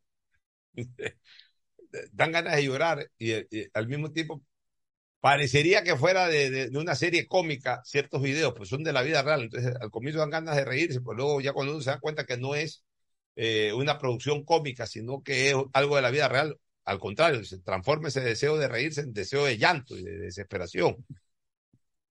Vi ahí un asalto a un bus en la el ruta pasaje, pasaje, pasaje Machala. pasaje Cuenca, Pasaje Cuenca, perdón, sí. pasaje Cuenca, la zona de pasaje, Girón, Cuenca, por allá. Iba de noche el bucetero manejando. De repente, pum, estos delincuentes le tiraron un tronco ahí. Parece que era una vía angosta. Le tiraron un tronco. El bucetero frenó y ¡pac! le salen ahí, pero con unas armas, con unas armas que, que parecen bazooka. Y ¡pra, pra, pra! Entonces, en eso, ya, pues, el tipo, ¿qué puede hacer el conductor ahí? A las nueve y media de la noche, diez de la noche, en oscuridad, con un tronco ahí que no puede avanzar y con delincuentes. Frenó y alzó las manos. Hizo lo correcto. Correcto. Ya, ya terminó dando pena porque ahí había un gordo ahí, el pasajero que eh, eh, en el primer asiento estaba entregado a los brazos de Morfeo. Está bien, a las 10, 11 de la noche estaba entregado a los brazos, estaba recontrarruco, roncando. Y este pobre hombre entregado en los brazos de Morfeo, de repente lo despiertan abruptamente y ve al más feo, al delincuente ahí con un tremendo cañón ahí apuntándolo. Y se le llevaron su reloj, su billetera y su celular, exacto. Y, y se llevaron todo, se llevaron sacos, o sea, entraron con unos sacos y llenaron los sacos. Imagínate, en un bus de eso, a todo el mundo le roban un celular, ¿Cuántos pasajeros habrá habido? billetera, relojes. Eh, la gente igual anda. No, y pues. esa gente viaja con sus maletines. Viajan con sus maletines, viajan con sus cosas, viajan con algún obsequio, viajan con comida, viajan- bueno, llevando todo. O sea, poco, poco faltó para a los propios pasajeros y a los asientos. De ahí se llevaron a todo el bus. Pero con unos armamentos que uno ve eso y dice que, son comandos, que una cosa terrible. Estamos andando en, en un pedazo de carretero ahí de pasaje a, a, a, Cuenca. O sea, en todos lados hay armamento pesado que se ha dejado entrar a este país. Es increíble realmente cómo, Es impresionante cómo la cantidad de delincuentes que hay en ya, este y esos señores, todo eso no ha entrado pues en los últimos 20 meses, 15 meses. Eso ya tiene años de años fraguándose. Años de años, años de años fraguándose. Y realmente yo ya estoy desesperado. Yo ya veo esas cosas y a veces me dan ganas de convertirme en Superman y decir, ah, vamos a enfrentar, pero también de- de- inmediatamente dentro de una reflexión más fría. ¿Y qué puedo hacer yo? Hablar, ya está bien, voy y hablo. ¿Qué puedo hacer yo? Señores, desgraciadamente los ciudadanos no podemos hacer nada, solamente nuestras autoridades. El gobierno tiene que ser más decidido para enfrentar estas cosas. Ya les he sugerido una fórmula, sugerido públicamente, pero yo no, no, converso con nadie en específico. Ya, ya he sugerido una forma. No pidan permiso aunque después tengan que pedir perdón. Ese es el riesgo, ese es el juego del destino a este gobierno, a los que vengan. No pidan permiso aunque después tengan que pedir perdón. Actúen como deben de actuar. Comprometan a, a- a- a- un, a un muy buen porcentaje de fuerza pública que, que quiera seguir siendo leal al país y leal a la ciudadanía a que actúe. Que esta gente de la Corte Constitucional sea más sintonizada con la ciudadanía, pero si no, si no lo son, el problema es de que no los enfrentamos. El ciudadano está demasiado pasivo. No los enfrentamos a estos miembros de la Corte Constitucional. No les decimos en masa, no les decimos de manera colectiva lo repudiable que han sido sus actuaciones. Claro, hay gente, las feministas están felices con lo de, o, las personas pro GLTV y toda esta cosa, están felices con esos jueces porque ayudaron a la legalización de, de y además piensan igual también, porque es, es casi como un paquete ideológico, ¿no? A favor del GLTV, a favor del aborto, en contra de mayor seguridad en las calles, eh, pro defensa de derechos humanos de los delincuentes. O sea, es como una cosa, es como un esquema que toditas eh, se identifican con eso y defienden eso a ultranza. Y, y- y desgraciadamente son la, son la parte más activista de la sociedad. Pues esas sí son activas. Sí. Y no solo en el Ecuador, en el mundo. Ayer ha pasado algo. Solamente vi las imágenes, no vi la información, no, no pude escuchar la información, sino solamente ver imágenes así. Pues no sé en qué lugar del mundo tú que ves televisión. Se han metido un museo ahí en unas estatuas de seda. eh, dos locas de miércoles. O un loco y una loca de miércoles ahí. Tiene, o algo así. Ay, y- y- o sea, horroroso. Y lo hacen con un odio. Se sienten se orgullosos sienten. Oye, y, y, y, y, yo ver eso y, que no haya autoridad, ya estamos hablando de otros lados del mundo, que no tengo acá ver bobaza de miércoles y cogerle a los cabellos y lárgate de aquí y fuera, y al otro caerle con cinturonazo en, en las nalgas, carajo, como chiquito, como chiquillo malcriado, darles ahí de verdad. Pero no, todo el mundo impávido viendo y, y dándole cámara a estas estúpidas. Yo hago una pregunta. ¿Y por qué no toman la actitud que, por ejemplo, se ha tomado en el fútbol? De que cuando se meten estos invasores en el campo de juego no se los enfoca, para no darle protagonismo precisamente. Entonces, como ya hubo dos locas que fueron a tirar pinturas en una galería de arte, ya aparecieron otros dos locos ahora en Francia para hacer lo mismo con un museo de seda. Mañana se meten en Louvre a, a tratar de dañar eh, los centenares de, porque sí, la, la, la Yoconda está protegida. destruir, eh, La monumentos y estatuas en La, la Yoconda está protegida, pero el Museo Louvre tiene no menos de dos mil piezas espectaculares. Van y comienzan a, a- a pintar, a manchar una y otra. ¿Y qué hay que dejarlos? Ay, lo de las estatuas, perdóname, ya aquí en el Ecuador. Acuérdate, en la última manifestación fueron a embadurnar la estatua del Mariscal Sucre, del Mariscal Sucre. Llenas de odio a sí mismo y a grafitis y tonterías. ¿Quién encabezaba eso? ¿Quién encabezaba eso? Ya ni me acuerdo. ¿Quién era? Fue Yacu Pérez que estuvo en eso. Pero no él directamente. No, pero estaba encabezando ese movimiento. Puede ser. Me Pero- parece, no estoy seguro. No, yo creo que eran de estos movimientos eh, rebeldes cuando fue lo del. No, no, no, no, no, yo estoy de hablando la en Quito, no, no, no, yo no estoy hablando de Sucre, estoy hablando de Isabel la Católica en Quito. ¿Eso fue hace cuánto? No, para- no sé mucho, hace dos, tres años. Ah, pero años atrás. Ah, eso puede ser. Yo te Sí. estoy hablando, te dije por eso de las últimas manifestaciones. Ah, Antes, no, en las últimas no, antes no. del relajo de los No, yo me indígenas. refería en Quito cuando fueron a madurnar el monumento de Isabel Católica. Ya, pero acá te estoy hablando, antes, de, antes del relajo de junio, hubo algo, alguna manifestación eh, en Quito de grupos de protestantes, no sé si eran de, eran de feministas mismos por temas, no sé, algún problema esto, de algún femicidio, alguna cosa, o por lo del aborto, ya ni me acuerdo por qué fue, pero eran precisamente este grupo de, de mujeres. Y, fueron al, al monumento de Sucre, que aquí vimos la foto y yo protesté, dije, "Pero ¿por qué tienen que destruir? O sea, ¿cuál es el odio a Sucre? ¿Cuál es el odio a la historia? ¿Cuál es el odio a los monumentos? Sí, yo, yo- es que yo no entiendo por qué tienen que destruir bienes públicos. Y, y desgraciadamente no hay autoridad. Entonces, claro, todo el mundo está, escuche, porque to- las autoridades están con el temor de sufrir represalias de carácter jurídica. Entonces, no, cuidado, que los derechos humanos.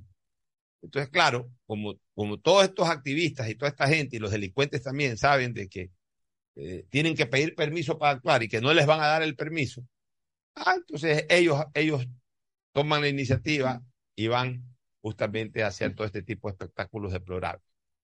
El rato que se encuentren con autoridades como el de El Salvador, que no pide permiso, aunque después en algún momento va a tener que pedir perdón, pero ahorita no está pidiendo permiso, anda a ver cómo están las cosas en El Salvador. Así de sencillo, señores. A mí me preocupa que otra cosa, Fernando, me preocupa mucho que el gobierno esté vinculando, porque hoy día lo estuve escuchando a Diego Ordóñez, al tema de la inseguridad exclusivamente con el tema del narcotráfico. Y eso es un error, no, no. porque no sabemos entonces de dónde nos viene el piedrazo del enemigo. Una cosa es aquello que desencadena posiblemente todas estas muertes y estos actos de sicariato, que es algo grave, quizás lo más estruendoso, quizás lo que está generando lo que dije hace un ratito, la psiquis esta colectiva.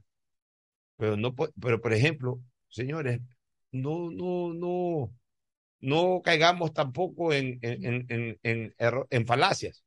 Eh, no podemos pensar que el tema de los de los extorsionadores, llamados, mal llamados vacunadores, tiene que ver con el... No. Esos son delincuentes comunes. Perdóneme el asalto a ese bus. O sea, aquí lo dijimos desde hace tiempo, Pocho, que, que, que habían tres problemas en temas de seguridad. El penitenciario, el del narcotráfico, narco y microtráfico, y el de la delincuencia común en las calles. Los dos primeros relacionados entre sí. Sí. Y el otro suelto. Y son como tienen que combatirlos. Eso, ese asalto al bus es delincuencia común, que están armados.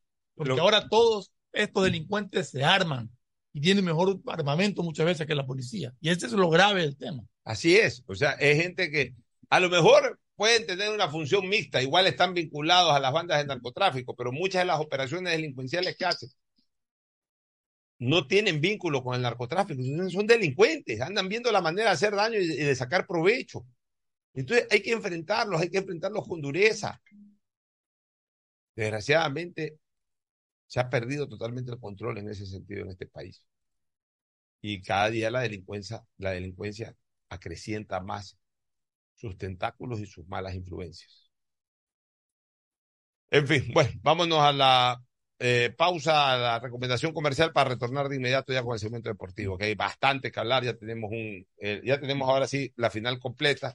Hay dos finales en seguidilla, eh, en, en, o hay tres partidos finales en seguidilla o, en el fútbol ecuatoriano, en, en el Ecuador, no en el fútbol ecuatoriano, en el Ecuador. La primera con una final continental el próximo fin de semana. La siguiente, la primera final de Liga Pro, que se jugará en el mismo estadio, en el Estadio Monumental. Y la tercer, el tercer fin de semana, aunque el partido intermedio también es fin de semana, es de una semana a otra. Domingo, domingo. Y el siguiente domingo, la final de finales, el, el partido definitorio ya. Sábado, domingo, domingo. Así es, el partido ya definitivo, la segunda final de Liga Pro, que ya tiene nombres en cuanto a sus protagonistas, Barcelona y Aucas. Ya Y el domingo siguiente, Y el domingo siguiente. Mundial. Y el domingo siguiente arranca el mundial. Es decir, se viene una cadena espectacular de fines de semana y ya a partir de que arranca el mundial de todo un mes entero. Pausa y volvemos. Auspician este programa. Aceites y lubricantes Gulf, el aceite de mayor tecnología en el mercado. Acaricia el motor de tu vehículo para que funcione como un verdadero Fórmula 1 con aceites y lubricantes Gulf. Si te gusta el tenis, ahora llegó la oportunidad de vivir tu pasión en cualquier lugar con Bet593. Regístrate en bet593.es y recibe un bono de hasta 300 dólares. Sí, un bono de hasta 300 dólares para que pronostiques resultados cuando quieras.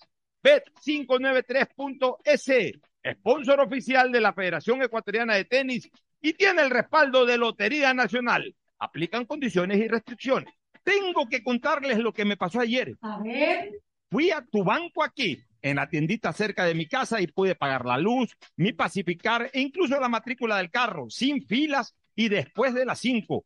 Increíble. Definitivamente, tu banco aquí es tener a Banco del Pacífico, pero aquí, en las tiendas, farmacias o cybers. Aprovecho ahorita y me salgo a hacer un retiro pendiente. Inmobiliar te invita a la subasta pública de bienes inmuebles. En octubre tendrán terrenos, casas, departamentos, parqueaderos y más. Presenta tu oferta el lunes 24 de octubre. Más información en www.inmobiliariapublica.es. Mole el Fortín te conviene. Compren Mole el Fortín. Todo para la familia y el hogar. Todo para la belleza y el deporte. También para la salud. Paga todos tus servicios y disfruta del patio de comidas. Mole el Fortín te conviene.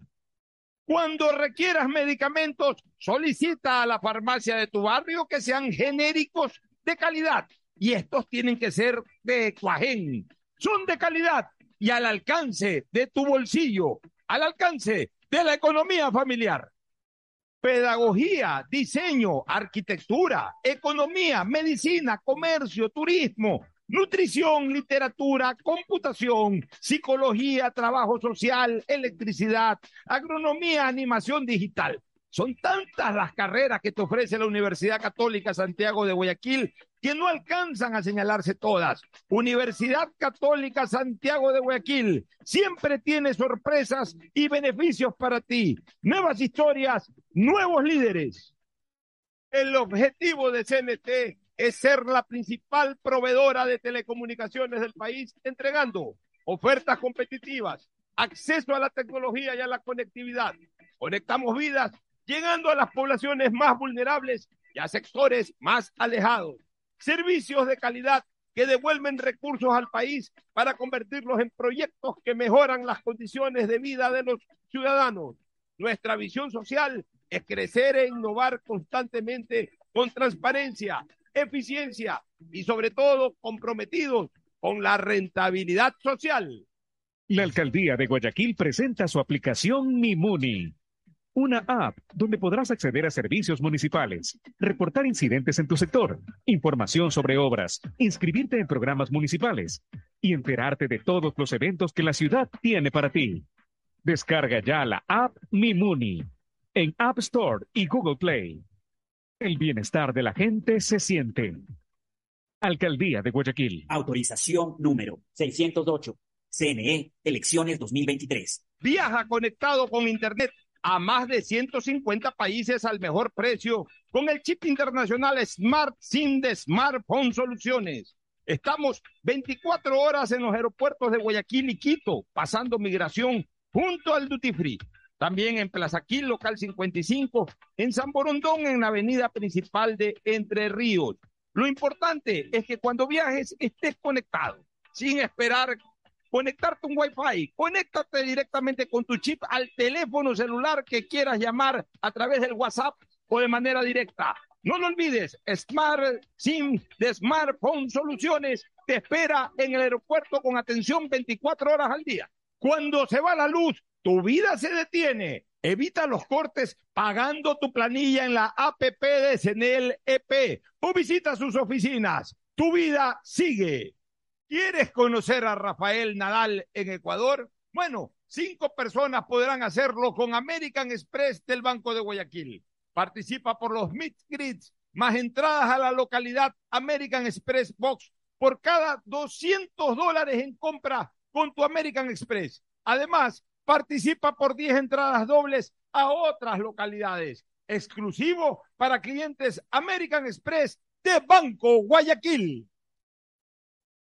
Inmobiliar te invita a la subasta pública de bienes inmuebles de octubre. Tenemos terrenos, departamentos, casas y más. Presenta tu oferta el viernes 21 o lunes 24 de octubre en las oficinas de Inmobiliar en Quito, Guayaquil, Cuenca y Puerto Viejo. Consulta el cronograma de la subasta, el catálogo nacional de bienes y más detalles del proceso en nuestra página web www.inmobiliariapublica.es o llama al 1-800-466-624. Recuerda, la recepción de ofertas es hasta el 24 de octubre. Inmobiliar, bienes en venta todos los meses.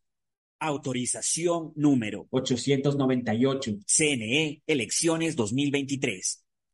Mastercard Pacificar Débito premia tus consumos para vivir la final de la Comebol Libertadores en una experiencia que no tiene precio. Tus consumos acumulables desde 100 dólares con tu Mastercard Pacificar Débito participan en el sorteo de entradas al partido con el más pequeño de tu familia, que saldrá a la cancha como capitán honorario. Además, participa para disputar la transmisión del partido en un viewing party y gana promocionales para vivir la final en casa. Son más de 50 ganadores. Mastercard, patrocinador oficial de la Conmebol Libertadores. Pacificar, historias que vivir. Banco del Pacífico.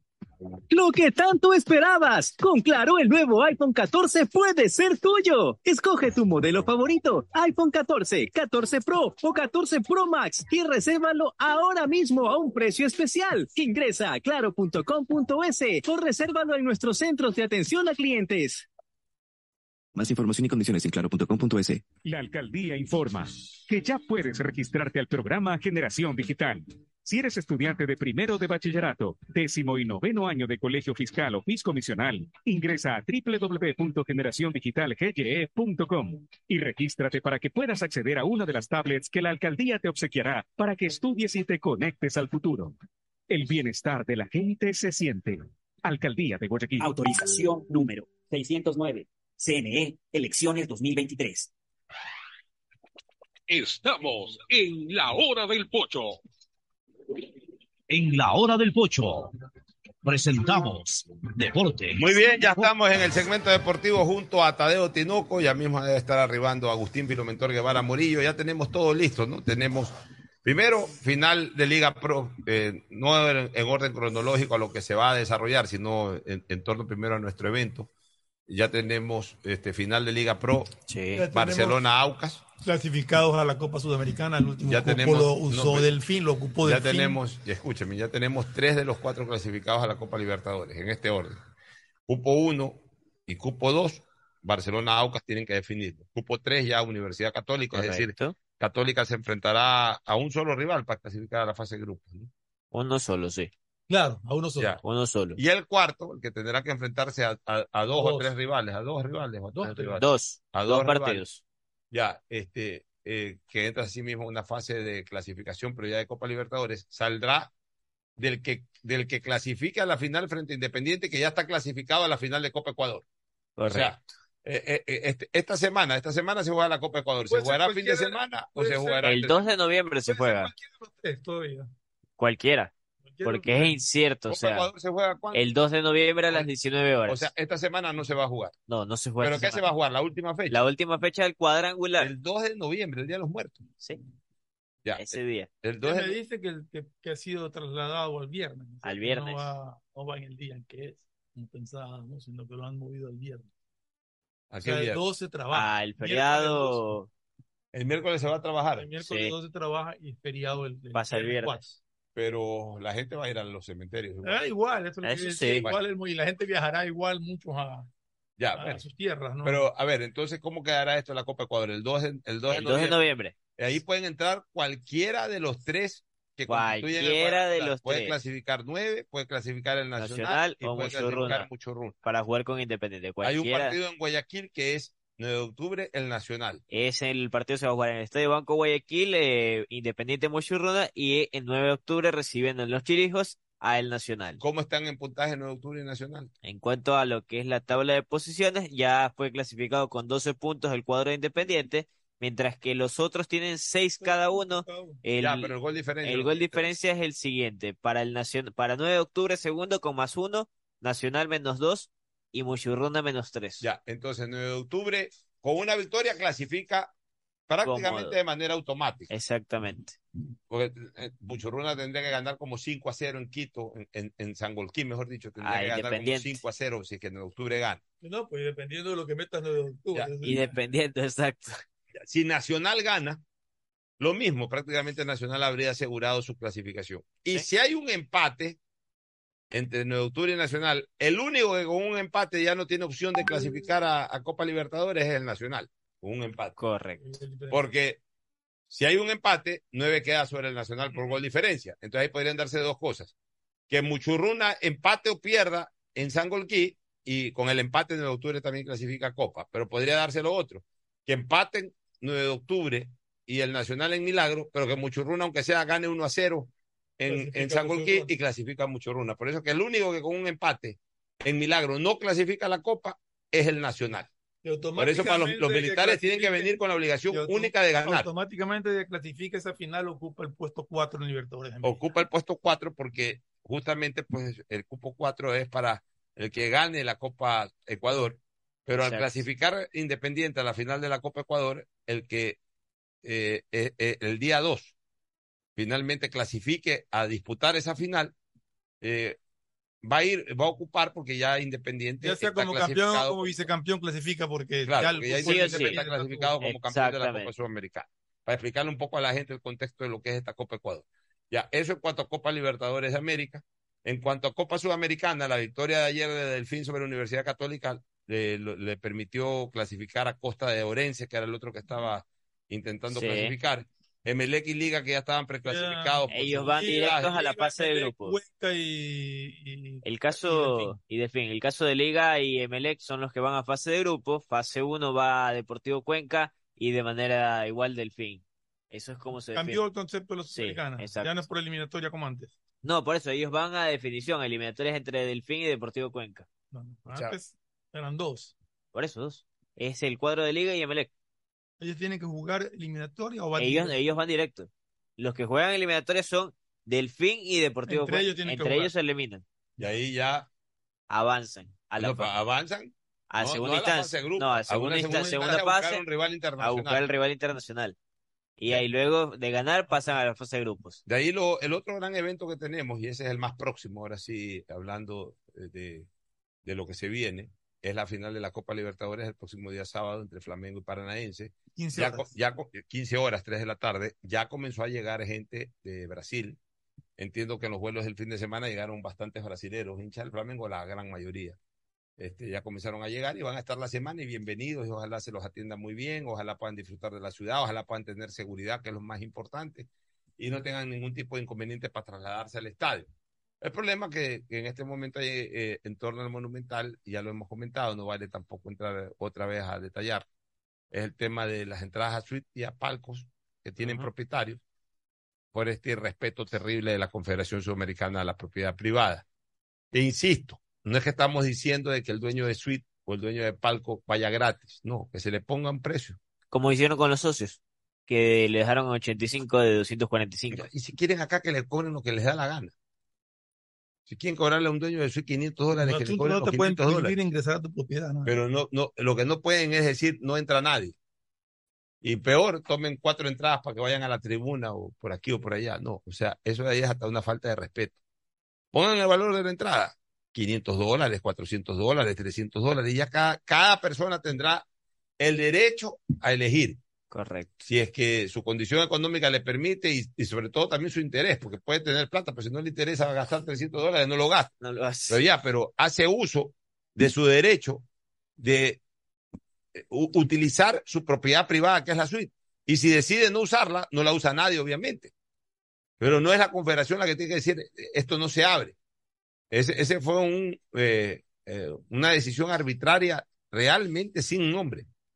Y que al menos los que defendemos principios estamos totalmente opuestos a esta situación. Y que esto quede claro para los equipos que tienen estadios con suite, que cuando los presten, los alquilen, Los los cedan para otro, entre, para cualquier tipo de, de, de presentación, dejen claro que los propietarios de suite tienen derecho a ingresar a su propiedad, aunque tengan que pagar la entrada. Y yo te digo una cosa, y tú conoces, Fernando, porque lo hemos conversado varias veces en tiempos pasados, antes de que aparezca esto de la Sudamericana y todo, de la Libertadores y todo esto.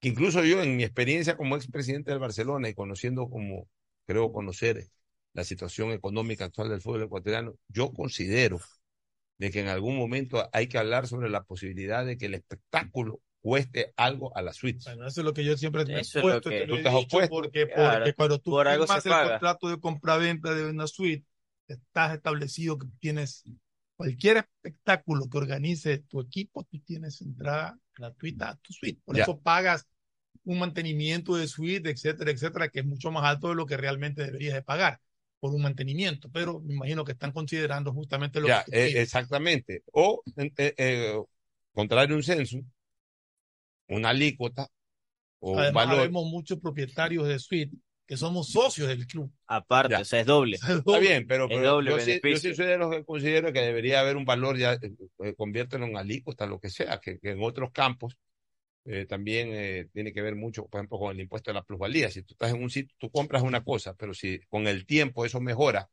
tú, tú, tú pagas un valor adicional. ¿Por qué? Porque eh, ha mejorado tu plusvalía, ha mejorado la situación eh, En de- del realidad, lo- original, lo- las mejoras que se hicieron, por ejemplo, en el Estadio Capri cuando pusieron, cuando arreglaron la, Que lo de usaron la en tiempo Gómez, sin- que se pusieron ascensores y todo, eh, eh, tuvimos que pagar cuotas extraordinarias a los propietarios de suite. Ya, pues, pero, pero yo, yo, aporte a... ya, pero yo, ve- ya, pero yo veo acá un poco, un poqui- o yo voy acá un poquito más allá del tema de, de- de meramente la obra física relacionada con las suites. O sea, al final de cuentas hay un espectáculo que le cuesta al club general.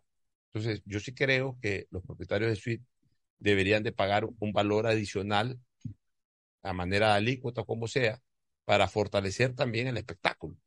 Porque no es posible que se reci- eh, eh, bájale un poquito el volumen, No, por favor. estaba- ahorita, no nos No, es interesa que material. Hubo, no, hubo una confusión porque estaba explicando Carlos Álvarez el tema esto de las suites. Toda la gente está reaccionando porque un portal vino a decir, están regalando entradas. No, nadie está Están regalando rega- entradas. Entonces, ahí la Están gente... es entregando y yo, Y yo estoy en desacuerdo de que los dueños de suite cojan esas entradas. Pero para terminar acá esta otra idea, yo sí creo que en la medida en que pasan los años, también los clubes tienen que vivir de lo que ofrecen. Entonces, siempre he estado de, de acuerdo de que se cobre a los dueños de suite un valor adicional a lo que simplemente es limpieza y ese tipo de cosas, o sea, eh, uh, un valor adicional a la alícuota de mantenimiento.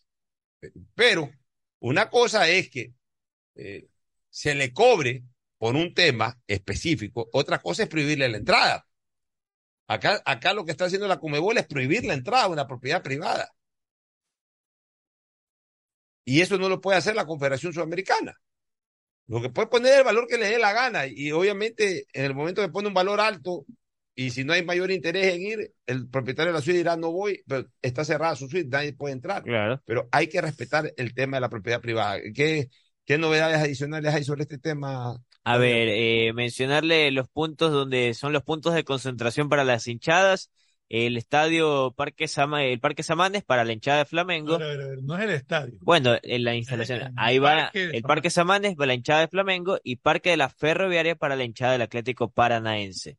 Eso por un lado, los entrenamientos van a ser en el Chucho Benítez y también en el Estadio Capoel, eso donde van a estar. Y la embajada del hincha es un evento que organiza la, el evento, va a ser en el Palacio de La Cristal. embajada del hincha. La embajada del hincha. A mí me lo explicó este eh, Vicente Almeida, que es el Ya. gerente general de la Fundación Malecón 2000 y que también regenta el Palacio de Cristal, el ex Mercado Sur.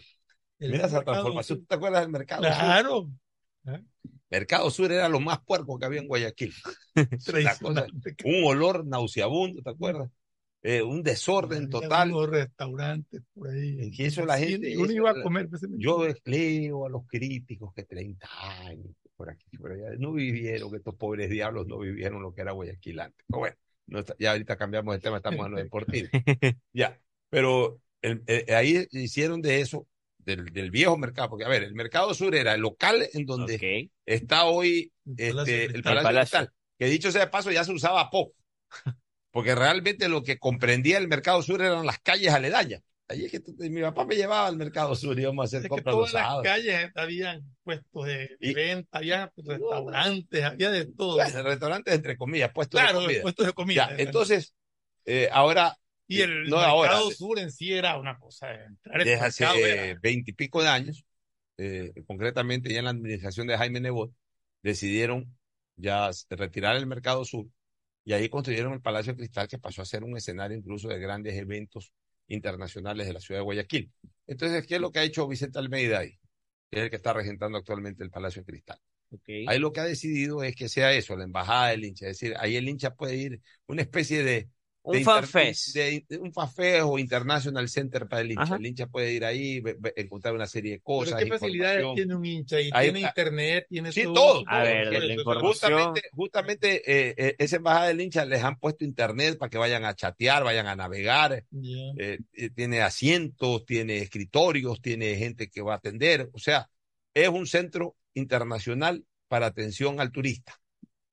Que Y va a necesita. haber alimentación ahí. Bueno, no ahí, no creo que ahí a lo mejor venderán tres, cuatro cosas y que por último hay eso, pero básicamente lo que hay es la información. Información. Quiere comer bien, quiere comer tal comida, vaya a tal sitio, tal tal también un centro de capacitaciones, va a ser como ahí, Exactamente. Y, cualquier y- y van a haber unos buses que ahí, ahí eh, también se convirtieron en una especie de terminal terrestre de, de estos buses turísticos o que van a recorrer diferentes sitios. Han hecho unas rutas. este, Circuito un 9 de circuito. octubre, eh, circuito cuartel modelo, o sea, los puntos que abarca son la avenida 9 de octubre, barrio Garay, Parque Victoria y calle Chile, puntos de afluencia Cerro Santana, Malecón del Salado, Plaza Centenario, Zona Rosa, calle Loja. El circuito modelo tiene la ciudad de la Urdesa, Kennedy Atarazana, puntos de afluencia Plaza del Sol, Policentro, Urdesa, Sauces y Alborada. Es un poco Son para... estos buses creo que van a Exactamente. Entonces, está bien, es interesante porque el turista en un momento determinado, ¿dónde vamos? ¿Qué hacemos? Vamos a esa, vamos a esa tour ese, embajada. claro. O vamos a esa embajada de, ¿embajada de qué es? Eh, la, la embajada del hincha. Vamos a la embajada del hincha, ahí Ahí te dan información, ahí, y por último ahí sale gente, nos vamos, nos vamos engallada. O sea, interesante, una muy buena iniciativa de la Fundación. Y esto, súmele el tema movilidad, para el tema de estacionamientos, 800 espacios habilitados en la Universidad Católica, 300 en el Centro Comercial Alban Borja y 400 en el Teatro Centro de Arte. Ya, ahí cuál es la idea. Ya la explicamos la semana pasada en primicia. y Correcto. Ahora la, la, refor- la reforzamos. La idea es que la gente no, no va a haber circulación por la avenida Vehicular, Barcelona. no. No. va a haber. Desde la noche anterior, desde las 10 de la noche del día viernes, no va a haber circulación por ahí.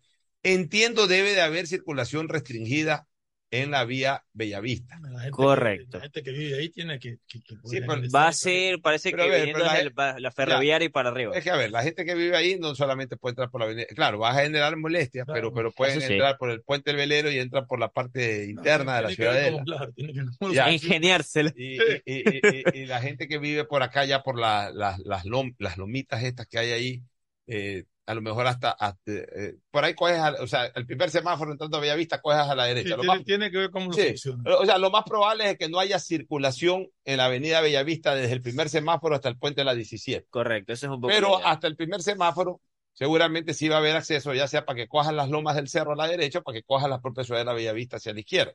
Ya eso No, ¿verdad? que explicarlo más detalladamente Por eso con viste en la Universidad Católica, en la Eh, y Centro de Arte, Teatro Centro de Arte.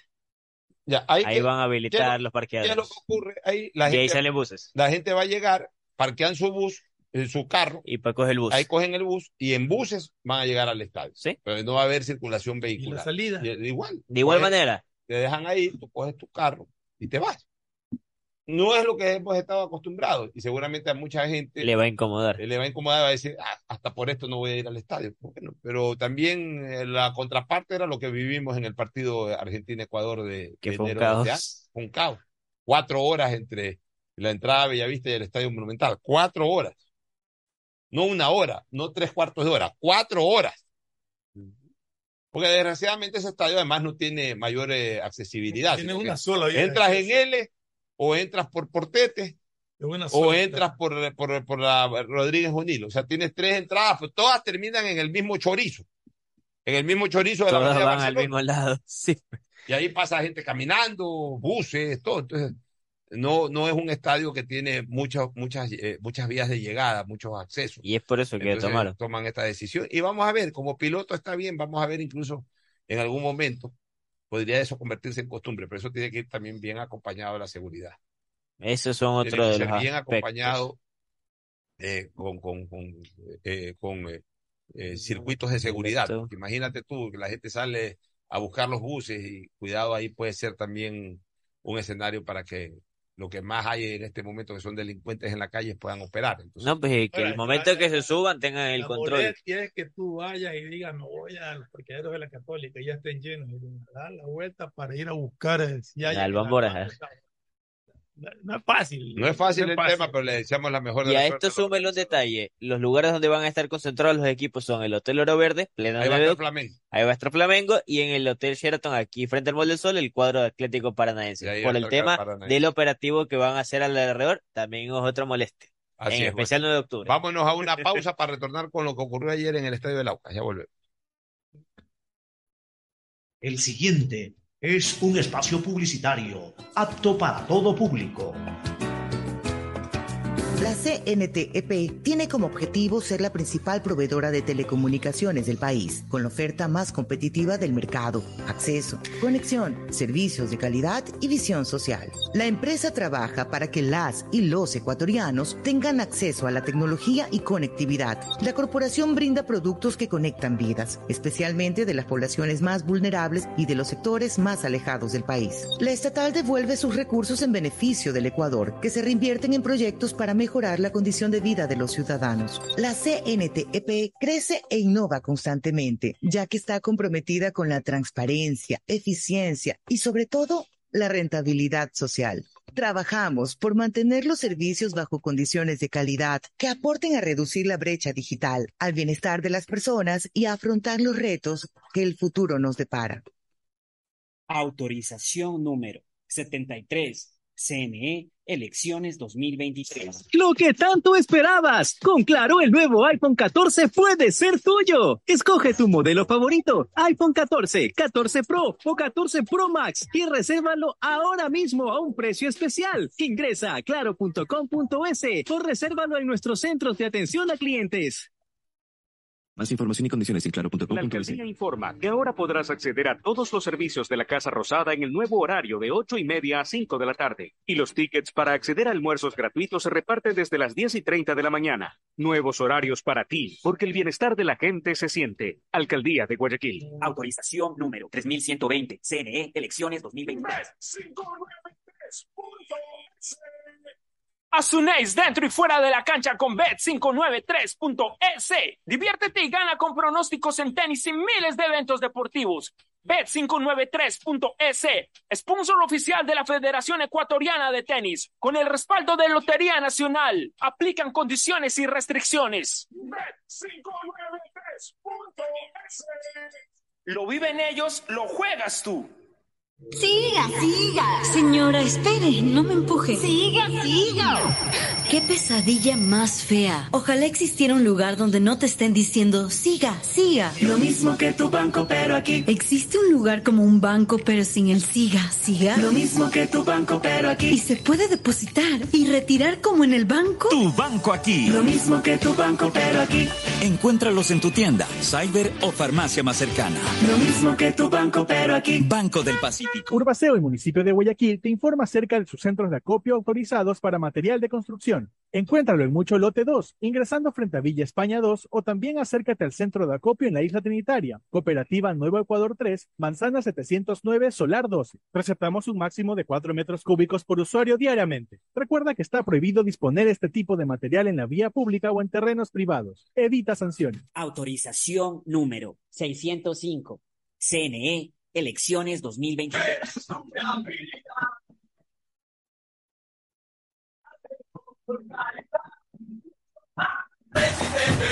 para toda la vida. Son tubos pacíficos. Contamos con una gran variedad de tuberías y accesorios de PVC para uso domiciliario, infraestructura y agrícola, fabricados con materiales más resistentes y duraderos, 100% libre de metales pesados. Tubos Pacífico para toda la vida. Ecuagen, medicamentos genéricos de calidad y confianza a su alcance. Ecuagen, una oportunidad para la salud y la economía familiar. Consuma genéricos Ecuagen.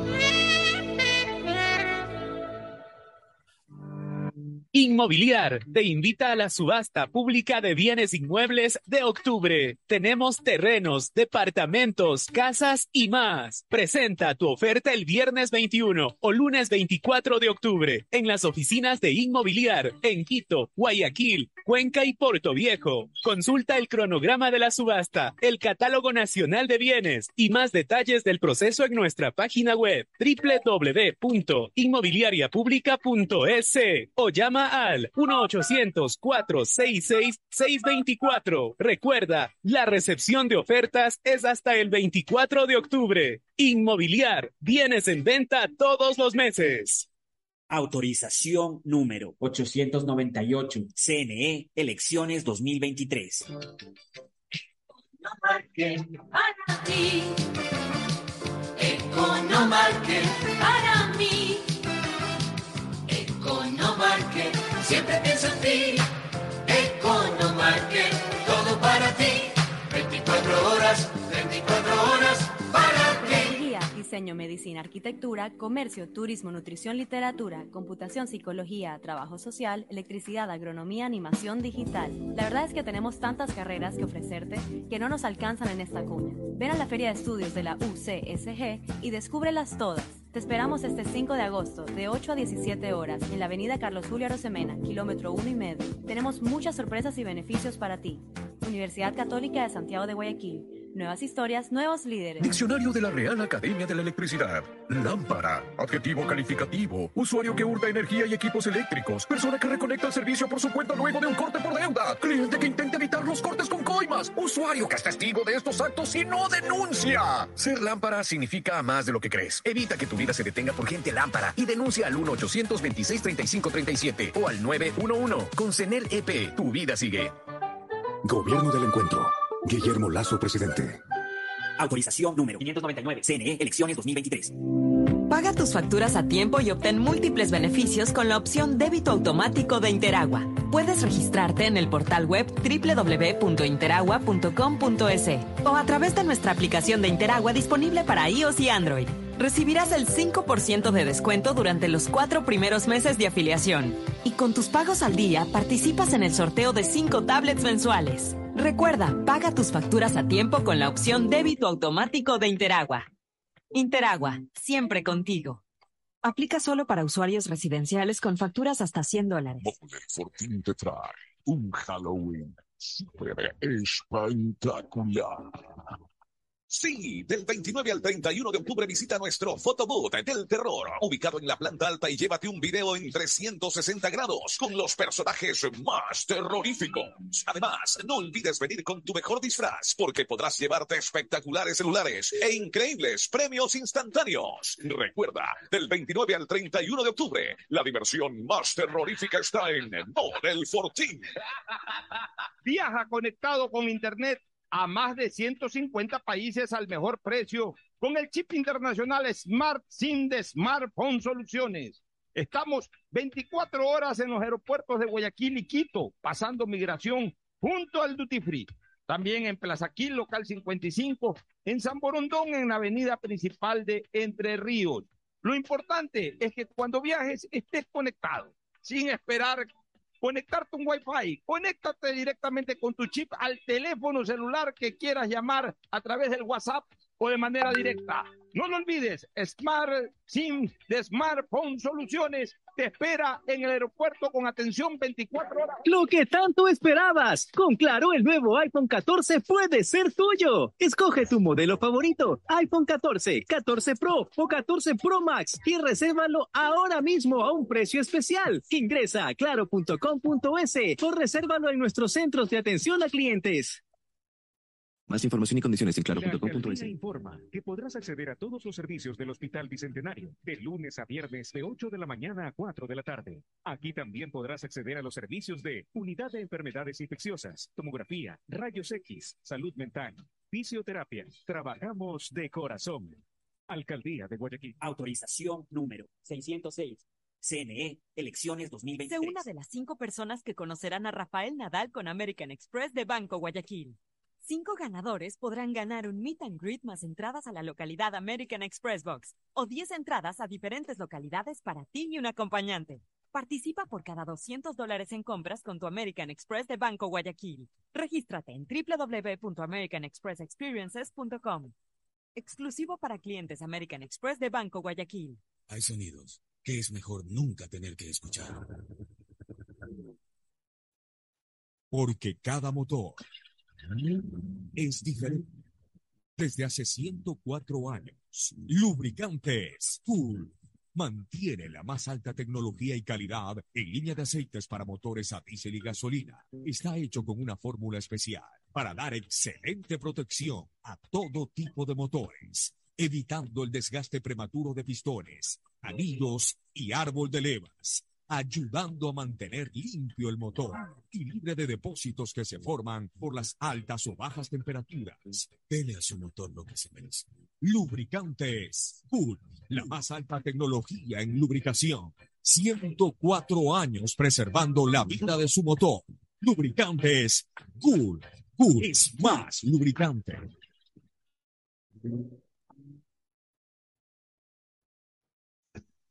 Fin del espacio publicitario.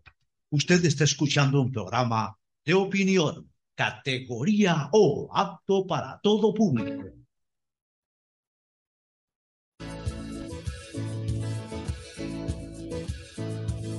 Camino sobre tu piel morena y siento tu latido. Y miro lo bueno que los dos hemos vivido. Te digo, solo hay razones para estar agradecido. Es lo que somos y lo que siempre hemos sido. Amigos, porque ganamos cuando mucho hemos perdido. Somos lo mismo, porque peleamos contra el mismo enemigo.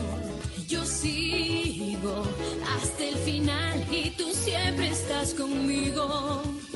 Hemos caído, pero no nos han vencido. Bueno, retornamos a la última parte del segmento deportivo. Gran triunfo ayer del Aucas 3 por 0, que yo creo confirma lo que ha sido Aucas en esta temporada. Un equipo sólido, un equipo que ha hecho respetar su condición de localista.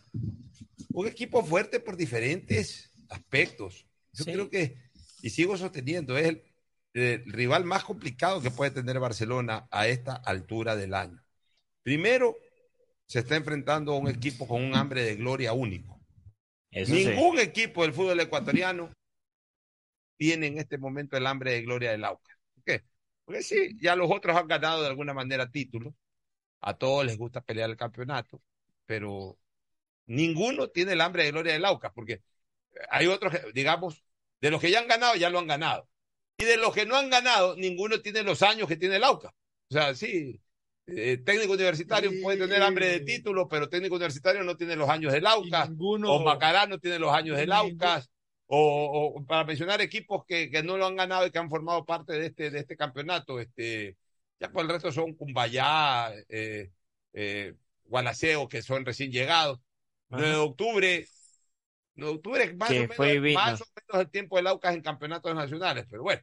Pero, pero de los equipos que han hecho una ver, buena campaña. Salvo, yo diría que salvo el Macará, ninguno tiene la idolatría que tiene el Aucas en la capital, ¿no? Pero además los años. No, el Aucas es fundador de los campeonatos nacionales y que recién hace ocho días haya clasificado. Aucas jugó el primer campeonato nacional, fue uno de los cuatro. Fue el primer, así es. El primer rival fue el Emelec. Mientras que el primer partido de los campeonatos nacionales fue en Quito, Deportivo Quito, Barcelona. Barcelona correcto. Ya. Pero, ojo con una cosa. A pesar del hambre de gloria que tiene Aucas y a pesar de la hinchada popular que por supuesto tiene, no me dejó de llamar la atención que ayer el estadio no estaba lleno.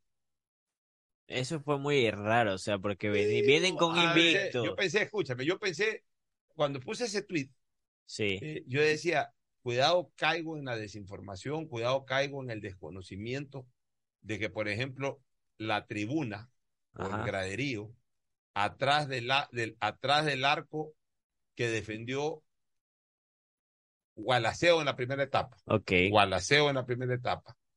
Eh, cuidado, ese graderío está inhabilitado. Por eso puse en el tweet, si es que no está inhabilitado, porque a ver, una cosa es que haya poca cantidad de gente. Otra cosa, Otra es, cosa que... es que no había nadie. O sea, en vacío. todo, pero totalmente vacío. Entonces yo decía, estará inhabilitada esa parte. A lo mejor hay cuatro, sí veo cuatro o cinco personas ahí, pero puede ser que estando inhabilitados se les permite estar por, por alguna razón de, de, la, de, de, de la organización mismo del estadio pero debe estar inhabilitado eso, porque no puede ser que un equipo de la idolatría del Aucas juegue un partido en donde está eh, disputando el paso a la final y no hay absolutamente nadie en todo pedazo de graderío importante como es el arco, como, notorio. como, como el, el, que está atrás de uno de los arcos.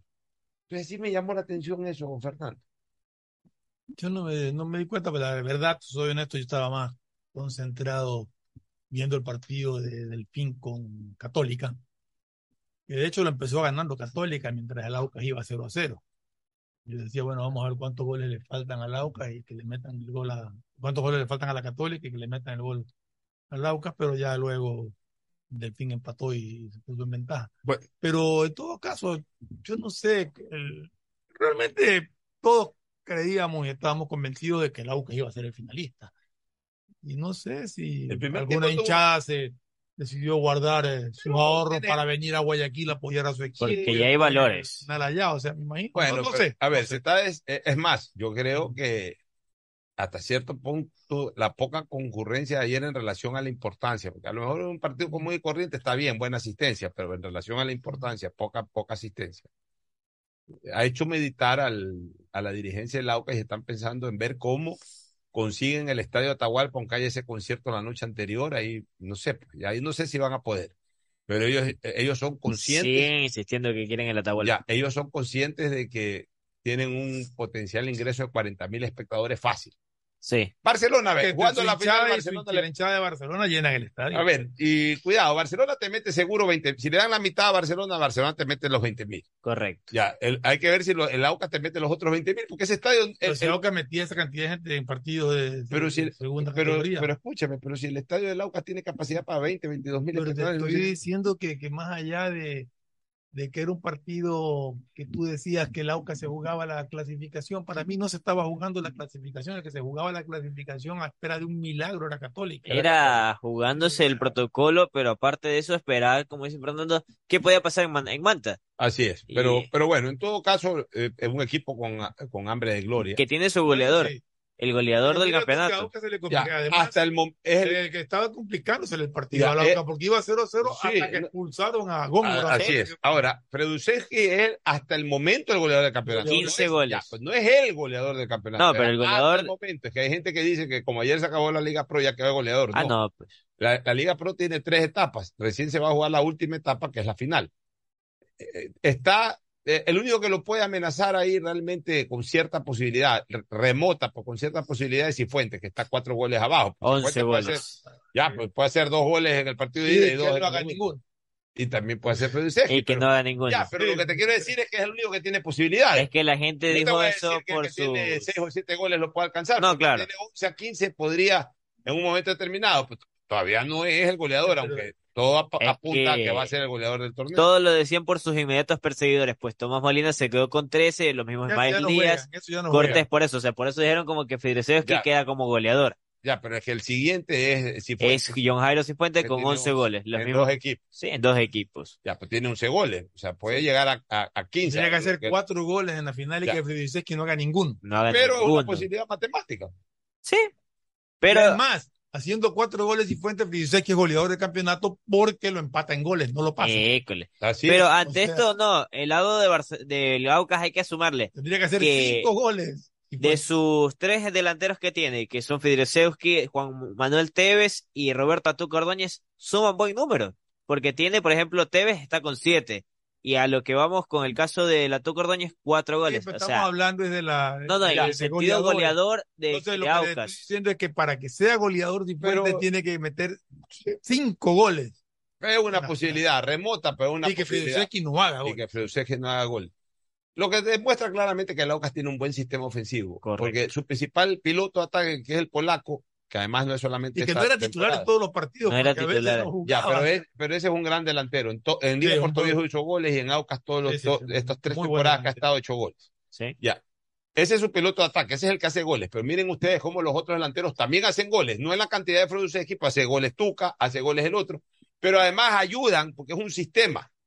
Es un sistema en donde Figueroa apoya desde atrás y hace goles, apoya, Es asiste. O sea, es el Aucas para mí tiene la principal, eh, el principal frente ofensivo que hay en este torneo, el, el equipo más peligroso, Sí. con mayor capacidad de, de, de, de resolución, para mí es Aucas. Aucas es un equipo sólido ofensivamente, es un equipo que trabaja muy bien la media cancha, porque tiene un par de peones ahí que son Caicedo y Quiñones, que son eh, eh, Y que han- Quiñones que han llega hecho- bastante también. ya que han hecho una excelente temporada.